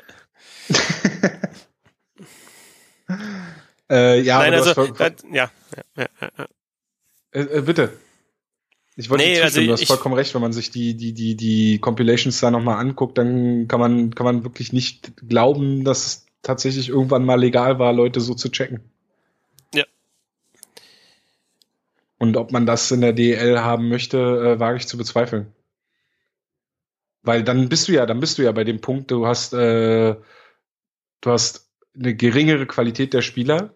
Du hast vielleicht, ähm, also was, also es sind ja trotzdem professionelle Eishockeyspieler, also diese, also das äh, geringere Qualität gemessen an NHL-Niveau. Ähm, Spieler, die vielleicht gar nicht so die Übersicht haben, die dann vielleicht jemanden, der äh, wirklich auf Missionen äh, auf Headhunting-Missionen ist, äh, gar überhaupt nicht sehen können und dann von so einem getroffen werden. Ich glaube nicht, dass man, also ich will bei keinem DL-Spiel anwesend sein, wo jemand äh, per Trage vom Eis befördert wird. Und du, was du halt einfach auch noch sehen musst, ist, also du musst ja nicht nur ein äh, harter, vielleicht rücksichtsloser oder auch eigene Schmerzen in Kauf nehmender Spieler sein, um einen guten Check zu fahren, sondern du musst halt auch einfach in der entsprechenden Position sein, das entsprechende Skating, das entsprechende Timing haben. Also es ist ja auch eine, eine Qualität, so einen Check zu fahren. Einen fairen. Einen guten, Ja. fairen Check. Weil das ist halt, dass jemand einen harten Check ansetzt, sehe ich schon öfter in der Liga, aber es wird halt dann keiner. ja.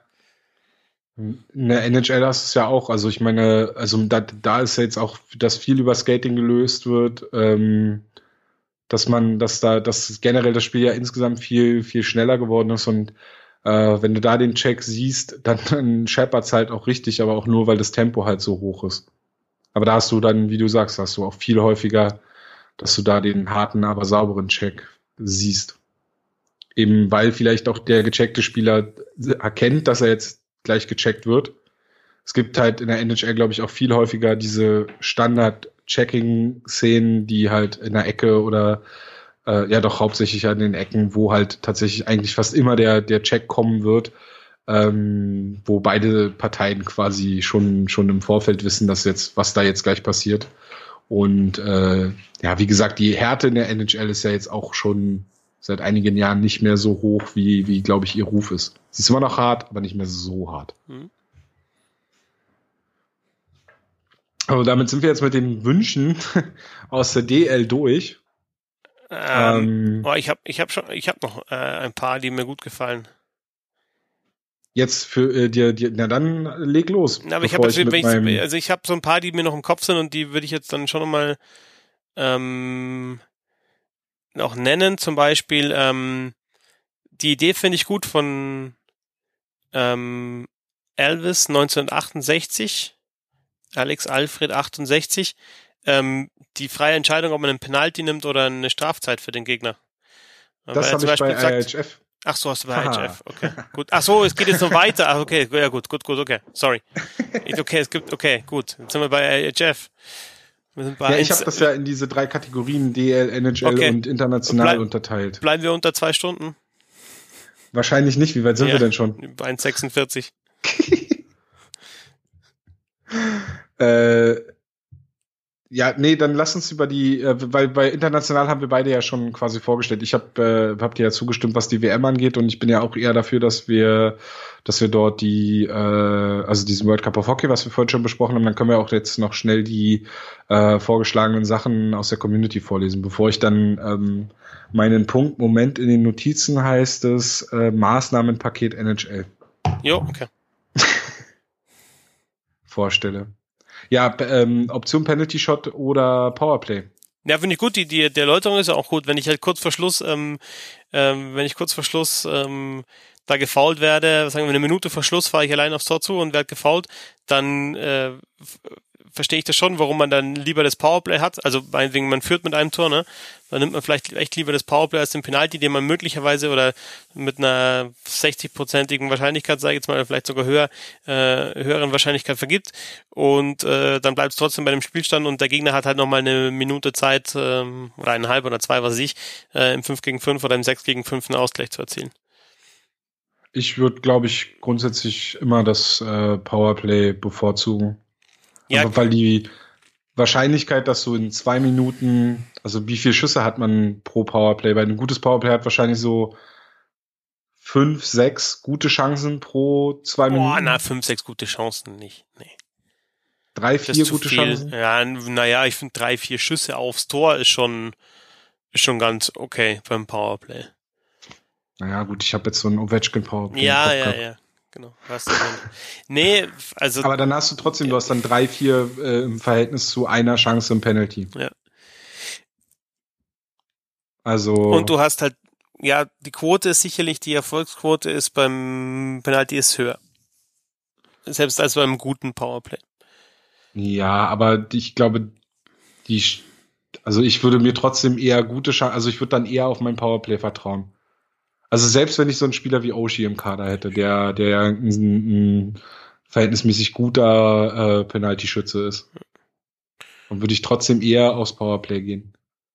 Spricht für dich hohes Vertrauen ja. in den Powerplay. Aber die, ich finde die Idee, ich finde natürlich die, den Gedankengang gut, zu sagen, ja, mit einem Penalty, den vergebe ich vielleicht, dann hat der Chance, der Gegner noch eine Chance, ein Tor zu schießen und wenn ich halt kurz vor Schluss, kann ich halt mit, mit einem Überzahl, außer es ist halt das Olympiafinale, man spielt gegen OAR, ähm, äh, kann ich meine Führung halt ver verteidigen mit einem Überzahl. Ja, schieß doch mal. Ähm, aber wir sind ja schon einen Schritt in die Richtung an sich, ne? Also ich meine, jetzt mittlerweile haben die Trainer die Entscheidung, dass nicht mehr der gefaulte Spieler automatisch ja. den Penalty schießen muss, sondern der Trainer entscheiden kann, einen Spieler aufs Eis schicken kann, der schießen kann. Vielleicht ist der nächste Schritt dann, dass der, dass die Coaches da eine Auswahl, eine Wahl treffen können. Ja, aber die Idee finde ich gut, den, die, die Wahlmöglichkeit zu geben, auf jeden Fall. Gerade wie, gerade wie du sagst, wenn du, wenn du kurz vor Schluss so eine Situation hast, dann ähm, weiß, weiß ich nicht, anderthalb Minuten vor Schluss und du kannst dann auswählen, Powerplay oder Penalty, du bist ein Tor hinten, äh, nimmst das Powerplay, nimmst dein Torwart vom Eis und sp äh, spielst plötzlich Na, 6 äh, auf 4. Ja, oder wenn du halt ein Tor hinten bist, dann nimmst du vielleicht eher den Penalty, weil du sagst, das ist jetzt die, die, ähm, die, da hast du eher die Chance, jetzt wirklich den Treffer zu machen mit dieser einen Situation. Kann ja auch sein, ja. Dann wählst, wählst du einen Penalty. Du hast einen guten Penalty-Schützen, dann kannst du einen Penalty wählen. Wenn du ein Tor. Jetzt sind wir bei der Glaubensfrage. Ja, ja, das ist aber genau. Aber, aber, aber grundsätzlich, grundsätzlich, wir würden vielleicht als Trainer unterschiedlich entscheiden, aber es gibt die Möglichkeit, also finde ja. ich gut, ja. Das finde find ich auch gut. Das ist eine, äh, also eine Sache, die, die, die ich sehr, sehr äh, befürworten würde. Ja. Es gibt dann auch äh, so Diskussionsstoff, ne? Ähm, also es wird dann immer die Frage kommen äh, an den Trainer, warum haben sie sich in der und der Situation so entschieden? Und schon allein einen Trainer in Erklärungsnot zu bringen, ist halt super. Jo. ähm, le unterstrich Fond. Bereitstellung digitaler Game Sheets für alle Turniere WM und Olympia. Auch wieder wofür? Ja, super. Nee, Markus will einfach, glaube ich. Daten, äh, Daten, Daten, Daten, Daten, Daten, Daten. Daten, Daten, Daten, Daten. Ähm, das wird dir doch äh, zum, wahrscheinlich auch gut gefallen. Konsequente, konsequente Bestrafung für Spieler, die trotz angezeigtem Icing wechseln fahren. Absolut, der muss einen Handle nennen, den haben wir nicht, genau, haben wir nicht gehabt, der Gersthofer, genau. Absolut, mir ist das aufgefallen bei einem, also ähm, klar, die Situation, es ist ein klares Icing angezeigt und dann versuchen aber trotzdem irgendwie äh, Spieler sich auf die Bank zu tricksen. Ähm, in der DL fällt mir das auf und mir ist einmal, glaube ich, war beim Oberligaspiel, das war so extrem, es hat mich so genervt. Und ich meine, die Sache ist doch ganz einfach. Jetzt, ähm, also der Linesman muss ja natürlich dann, oder die Linesman müssen dann noch auf mehr, müssen dann noch eine Sache mehr schauen, nämlich, ob sich schon jemand zur Bank orientiert bei angezeigtem Icing. Ähm, aber wenn du das konsequent machst, dann hat dieser, hat dieser Quatsch, glaube ich, auch ganz schnell mal ein Ende. Dass du da versuchst, irgendwie noch runterzukommen und zu diskutieren und sonst was. Also absolut dafür. Zwei Minuten wegen Spielverzögerung wäre das für mich. Zack. Ja. Einführen und durch die ersten fünf Spieltage voll durchziehen und dann ist das vorbei. Ja mag auch immer, dass dann immer automatisch da, wo der Spieler, der noch versucht, sich runterzuschleichen, dass dann da automatisch irgendwie Spieler aufstehen und sich so da vorstellen. Ja, ja, und das so. ist ein Theater. Wahnsinn. und dann der Spieler, der vollkommen ausgeruht ist, dann diskutiert, nee, nee, ich war schon die ganze Zeit auf dem Eis. ja, nee, mag ich auch nicht, bin ich, bin ich, bin ich voll bei dir. Und bei Gersthofer. Dann haben wir hier auch nochmal den Vorschlag von Moritz bekommen mit WM alle zwei Jahre und äh, auch Chris hat die WM alle zwei Jahre vorgeschlagen. Ähm, Dimitri hat, äh, hat sich gewünscht, die International Ice Hockey Federation in International Hockey Federation umzubenennen. Ähm, und dann haben wir noch bekommen. IIHF, IHF, ja. Von Thomas das Abschaffen von Hybrid Icing, er würde lieber wieder zurück zum Touch Icing. Ich finde ich finde Hybrid Icing absolut gut und äh, man muss einfach da auch mal, also man hätte vielleicht ein bisschen mehr auch bei den Fans äh, das Bewusstsein für die Regel schärfen sollen. Im Endeffekt hast du halt jetzt, du hast, also ich finde, ähm, No Touch Icing ist, äh, finde ich halt, ja, nimmt dir halt als, als Team, das vielleicht mit weiten Pässen arbeitet, teilweise halt eine Option. Und wenn du halt einfach einen, einen Stürmer halt nach vorne schickst und der geht der Scheibe hinterher und das ist halt ein weiter Pass und der geht hinter die Grundlinie, aber der Stürmer kriegt ihn, ist für mich völlig okay, dann sollte das kein Icing sein und ähm, ja, Touch Icing kennen wir ja das Problem, dass es einfach da zu viele Kämpfe um die Scheibe dann auch nochmal hinter dem Tor gibt und ähm, vielleicht dann an der Bande noch nach dem La Laufduell nochmal eben einfach da nochmal eine, eine unnötige Kollision zu viel. Insofern, insofern finde ich Hybrid Icing gut. Es muss bloß das Bewusstsein bei den Fans da sein, dass du einfach erstens, wenn du, dass es nicht entscheidend ist, wer wer am Ende an die Scheibe kommt, wenn das Laufduell vielleicht noch weitergeführt wird, sondern ähm, dass die Linesmen einfach ähm, auf Höhe der Bullypunkte entscheiden müssen, wer gewinnt das Lauf Laufduell um die Scheibe und dann einfach auch die Entscheidung treffen. Und das ist halt ein Sekundenbruchteil und kann einfach auch mal äh, ja äh, nicht die richtige Entscheidung gewesen sein und nicht die richtige Vermutung, wer an die Scheibe kommt. Und äh, es steht auch eindeutig in der, äh, in der Regel, wenn es ähm, eben zu eng ist, um eine Entscheidung zu treffen, dann immer ähm, eher abpfeifen. Insofern, ja. ähm, und das, das müsste sich halt auch mal jeder Fan dann einmal durchlesen und dann gäbe es einfach, äh, ja, da vielleicht auch ein bisschen weniger Hey-Rufe. Ja. In allen Stadien. Absolut. Also. Ich finde äh, Hybridizing super. Also wirklich. Ich, ich finde es auch uneingeschränkt. Schon, ja. Beste, fand beste, schon, als es in der NHL Lösung. eingeführt ja. wurde, fand ich es gut. Ja. Und da wurde es ja auch äh, intensivst begründet. Da war, da, und da war ja auch in der Saison vor der Einführung gab es ja noch äh, ein paar schlimmere Verletzungen.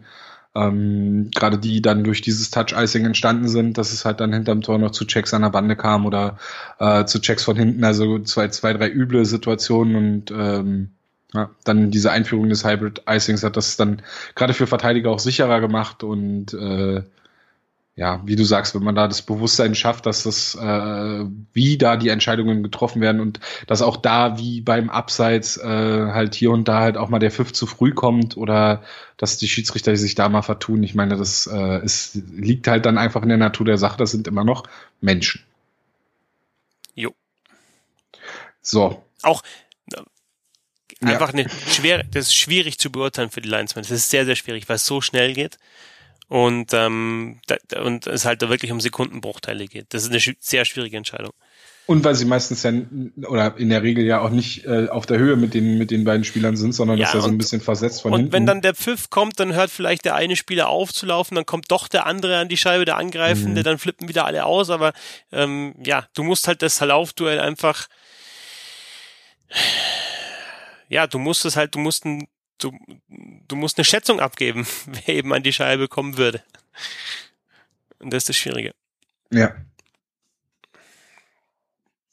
Bist du noch aufnahmefähig für mein NHL-Maßnahmen? Ja, aber also ich bin jetzt jetzt das Eins dann und ich glaube, manche werden vielleicht die. Das Gute an der Sendung ist ja, dass man die auf, dass man die zeitlos auf mehrere ähm, auf, auf mehrere Tage verteilen kann, oder? Ich mache das dann, ich mache das Maßnahmenpaket als Snippet, damit die Leute das auf jeden Fall hören. Ja, gut, mach das.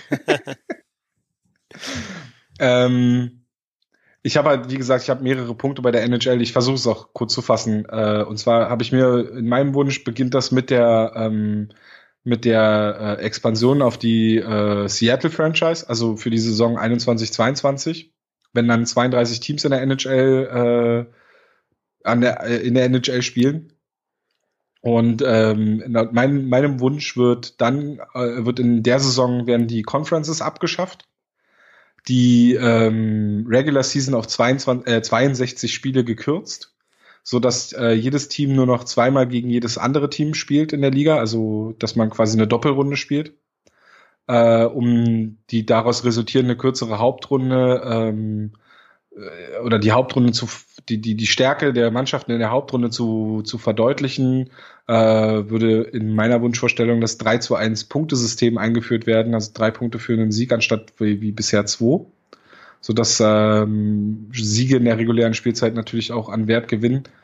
Äh, dann erreichen die 16 besten Mannschaften die Playoffs und dann hat man halt weiter den Modus wie bisher, Best of Seven. Nur dadurch, dass wir keine Conferences mehr haben, spielt äh, der erste der Hauptrunde gegen den 16. der Hauptrunde. Und genau, äh, mein, mein meine Idee dahinter war zum einen, ähm, dass die Hauptrunde attraktiver wird, weil weniger Spiele bedeuten, dass die Spieler fitter sind, weil keiner braucht sich der Illusion hingeben, dass äh, jeder Spieler in, auch, auch wenn sie es in allen Interviews erzählen, aber äh, kein Spieler gibt äh, 82 Spiele 100 Prozent und, und äh, spielt immer seine absolute Topleistung. Es geht halt einfach nicht. Jeder, der ähm, also man, man braucht im Winter nur mal ein bisschen Schlittschuhlaufen gehen und merkt schon, wie anstrengend das ist, wenn man sich jetzt noch vorstellt, man ähm, macht das irgendwie 15, 16, 20 Minuten äh, jeden zweiten, dritten Abend, äh, wenn noch andere Leute umherlaufen und einen äh, umfahren möchten, plus Puck und alles. Braucht man nun mal sich vorstellen, dann weiß man schon, dass das geht einfach nicht über bis zu, weiß ich nicht, 100 Spielen äh, in wenigen Monaten und da halt immer 100 Prozent, das geht halt nicht. Deswegen äh, Ziel ist äh, Aufwerten der Hauptrunde und halt dann gleichzeitig auch die, die Playoffs dann mit fitten Spielern. Ähm, die Saison soll in meiner Wunschvorstellung weiter im, im Oktober beginnen, dadurch, dass die Hauptrunde kürzer ist ähm, und, und die Playoffs dann dementsprechend früher beginnen können, sind wir früher fertig, weil wir auch kein Eishockey im Juni sehen wollen. Ähm, dann sind wir wahrscheinlich irgendwo im April dann fertig. Das wäre dann auch gut für meinen IIHF-Vorschlag gewesen mit der, mit der, mit dem World Cup of Hockey. Äh, genau, wir haben eine, dann dementsprechend auch eine längere Sommerpause und ähm, ja, das waren, glaube ich, alle Punkte, die ich hier genannt habe. Und ähm, dann wäre praktisch der, wäre dann die, der, die WM beziehungsweise World Cup of Hockey wäre dann im Mai noch. Ja. Genau. Hast du dann doch wieder eine sehr lange Saison. ja, aber du hast dann den, den, den das, äh, das äh, Saison-Highlight mit dem, mit dem World Cup of Hockey hast du dann ja. im Mai. Und ähm, die NHL-Saison ist halt quasi Oktober bis April. Ja, aber das habe ich ja schon gesagt. Ich finde, ich will den World Cup of Hockey will ich im September sehen, wenn alle ihre Pause gehabt haben, voll im Saft sind auf dieses Turnier und dann geht's gleich danach geht's dann mit dem Start der NHL-Saison los und nicht am Ende der Saison, wenn alle eigentlich dann schon äh, auch bei 62 Spielen plus Playoffs dann total platt sind. Äh, die 62 Spiele und Auflösung der Conferences und so und äh, sicherlich interessant, ähm, ist mir zu viel Veränderung, aber einfach auch deswegen, weil ich Veränderungen ganz generell einfach gar nicht so gern mag. Also insofern äh, finde ich auf jeden Fall interessant, aber weiß ich jetzt nicht, was ich davon halten soll. Ähm, ich, ich, ich finde, ähm, also ich würde auf jeden Fall, das haben wir auch schon mal gesprochen, wenn wir bei der Conference bleiben, würde ich auf jeden Fall immer eins gegen acht machen und ähm, äh, und halt vielleicht da die, die Divisions ein bisschen auflösen, zumindest für die Playoffs. Sonst muss man einfach auch sagen, dass halt das Divisions und Conferences und äh, Local Rivalries einfach halt auch ein, ein wichtiger Bestandteil des US-Sports insgesamt sind. Was, was mir jetzt noch eingefallen ist, was auch so ein paar Mal Thema war, war doch äh, Thema Regelbuch, äh, Abschaffung des Regelbuchs oder genau, Verkleinerung des Regelbuchs in den Playoffs. Playoffs. Genau, weil wir haben jetzt auch schon öfter mal jetzt, also gerade jetzt in der Saison hatten wir halt einfach die, die besten Mannschaften der Conference jeweils raus in der ersten Runde und ähm, was nicht Diskussionen äh, warum zählt dann so eine überragende äh, Regular Season wie von den Tampa Bay Lightning überhaupt nichts, wenn, wenn du halt dann in vier Spielen gesweept wirst von, von den Columbus Blue Jackets in der ersten Runde und ähm, wird in den Playoffs komplett anderes Eishockey gespielt und musst du eigentlich eine Mannschaft bauen, die äh, die eigentlich für die Playoffs gemacht ist? Oder musst du eine Mannschaft bauen, die die in der Regular Season dir eine okaye Ausgangsposition gibt, aber dann in den Playoffs richtig anreißen kann? Und ich finde halt einfach, es darf nicht sein, dass in den in der Regular Season anderes Eishockey gespielt wird als in den Playoffs. Dass da die Intensität höher ist in den Playoffs, ist völlig klar. Aber dass dann auf einmal, was weiß ich, die Slashes nicht mehr geahndet werden oder dass da irgendwie Crosschecks ähm, ähm, vor dem Tor gibt und immer wieder unten Spieler, der schon am Boden ist, nochmal einen Schläger rein und so weiter. Das kann einfach nicht sein da würde ich auch noch, wenn das ist vielleicht von, mir noch so eine Idee, da würde ich einfach konsequenter sein bei der, also was ich, Schläger, Crosscheck äh, gegen den Spieler, der schon am Boden ist, gleich, das sind sowieso sofort gleich zwei Minuten, ist leicht zu entscheiden. Oder was wir jetzt auch schon haben, was wir jetzt ein, was eingeführt wurde, wenn man einen Spieler einen Helm runterreißt, ähm, dann sind es auch zwei Minuten. Wir hatten ja die Aktion, was ist das, Perron gegen Krug und dann der Check von Krug gegen Thomas. Mhm äh, in der Finalserie. Ja. Also diese Rauferei zwischen Perron und Krug, die, die darf es, denke ich, in keinem Eishockeyspiel, die muss sofort unterbunden werden, Beine raus, zack, fertig. Oder jetzt halt, wenn der eine dem anderen den Helm runterreißt, wie Perron halt mit Krug, dann sind es halt da einfach auch noch die zwei, die zwei Minuten. Und du hast, und der, also das, das ist was, was mich halt schon immer nervt, aber es ist halt immer das Gleiche. Das, also ich, ich verstehe absolut, dass Eishockey nicht nur technisch ist und nicht nur fein und nicht nur aus Kombinationen besteht, sondern dass die Härte immer mit dabei ist und Intensität, aber dass du halt dann auf einmal, also es Wahnsinn, dass halt so ein dominierendes Team wie die Tampa Bay Lightnings, das ja Lightning, die wirklich gutes Eishockey gespielt haben, dann halt tatsächlich in der, in der ersten Playoff-Runde am Ende ja wirklich sang- und klanglos ausscheiden werden sie wahrscheinlich auch unter ähm, meinem vorgeschlagenen 1 bis 16 äh, Abschaffen der Conferences Playoff-Modus. Weil ich habe jetzt gerade mal geschaut, in diesem Jahr wäre es so gewesen, dass Tampa in der ersten Runde auf die Vegas Golden Knights getroffen okay. wäre. ähm, anderes, auch sehr schönes Duell, erste Runde wäre Dallas gegen Calgary gewesen und Boston-Montreal.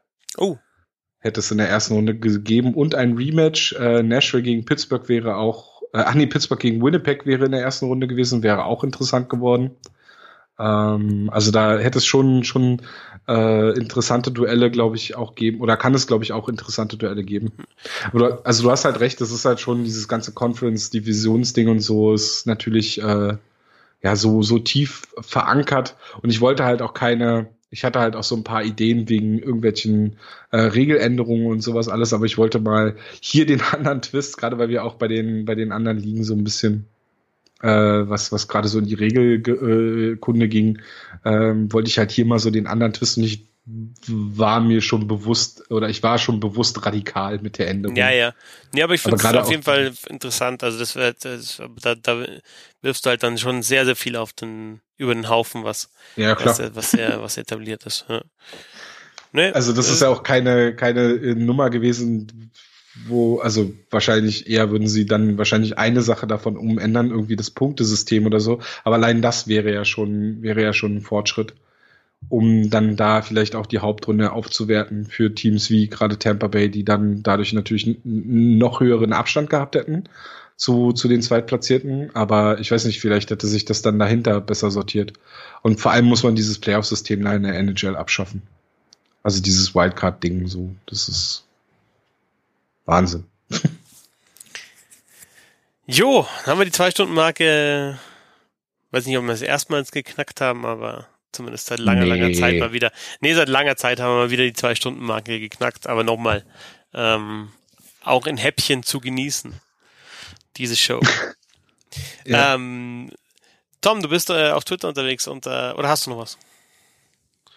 Ich hätte nur eine Trivia gehabt, aber die ist jetzt auch. Nächstes Mal Trivia. Okay. Oder? Gut. Ja, ja. Die läuft nicht weg. Ja.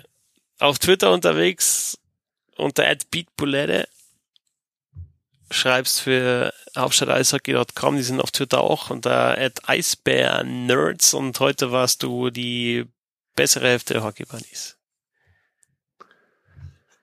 Du bist auf Twitter zu finden unter @fetzi6 ähm, kommentierst. Äh, ach ja, das wollte ich dich noch fragen. Was machst du? Du, du kommentierst jetzt ab nächste Woche. Ganz viel hast du geschrieben. Genau ich habe jetzt zehn, also sechs Spiele und 19 Europameisterschaft Männer und vier Spiele und 19 Europameisterschaft Frauen, was heißt äh, fast jeden Tag ein Spiel und ähm, ja, aber halt ähm, jetzt sowohl im Eishockey als auch im Fußball habe ich jetzt in letzter Zeit schon gesehen, dass so ein Turnier zu kommentieren macht schon sehr, sehr viel Spaß. Also Eishockey war es ja Olympia 2018, äh, Fußball U17, U17 Europameisterschaft der Frauen war es und äh, ich finde dann immer schon interessant, dass man halt einfach dann von Spiel zu Spiel auch so sieht, wie sich dann Mannschaften entwickeln, was sie ändern und ja, zu was es führt. Und das Ganze kann man wo hören? äh, Sport 1 äh, wird es sein, äh, wobei ähm, jetzt bei der U19-Europameisterschaft die Gruppenspiele bei Sport 1 Plus und teilweise Sport 1.de zu sehen sind und dann das Halbfinale jeweils, das ich kommentieren wäre, bei den Frauen als auch bei den Männern, ist dann im Free TV. Also Sport 1 abchecken, Fetzi hören, diese Ausgabe in, also wer jetzt hier hinten angekommen ist und jetzt erst feststellt, ah Mist, hätte ich ja auch äh, mir stückchenweise anhören können. Äh, ja, wir hätten es vom Anfang mal sagen sollen. ja, vielleicht machst du noch einen Disclaimer vorne ran oder so. Ja. Ähm, auf jeden Fall, heute warst du die bessere Hälfte der Hockey Buddies. Ja, ist der Tom. Ich bin der Christoph. Wir sind die Hockey Buddies. Vielen Dank fürs Zuhören. Bis zum nächsten Mal. Euch auch mal rutschen und nicht vergessen. The good old hockey game is the best game you can name. Man, the best game you can name is the good old hockey game. Yeah.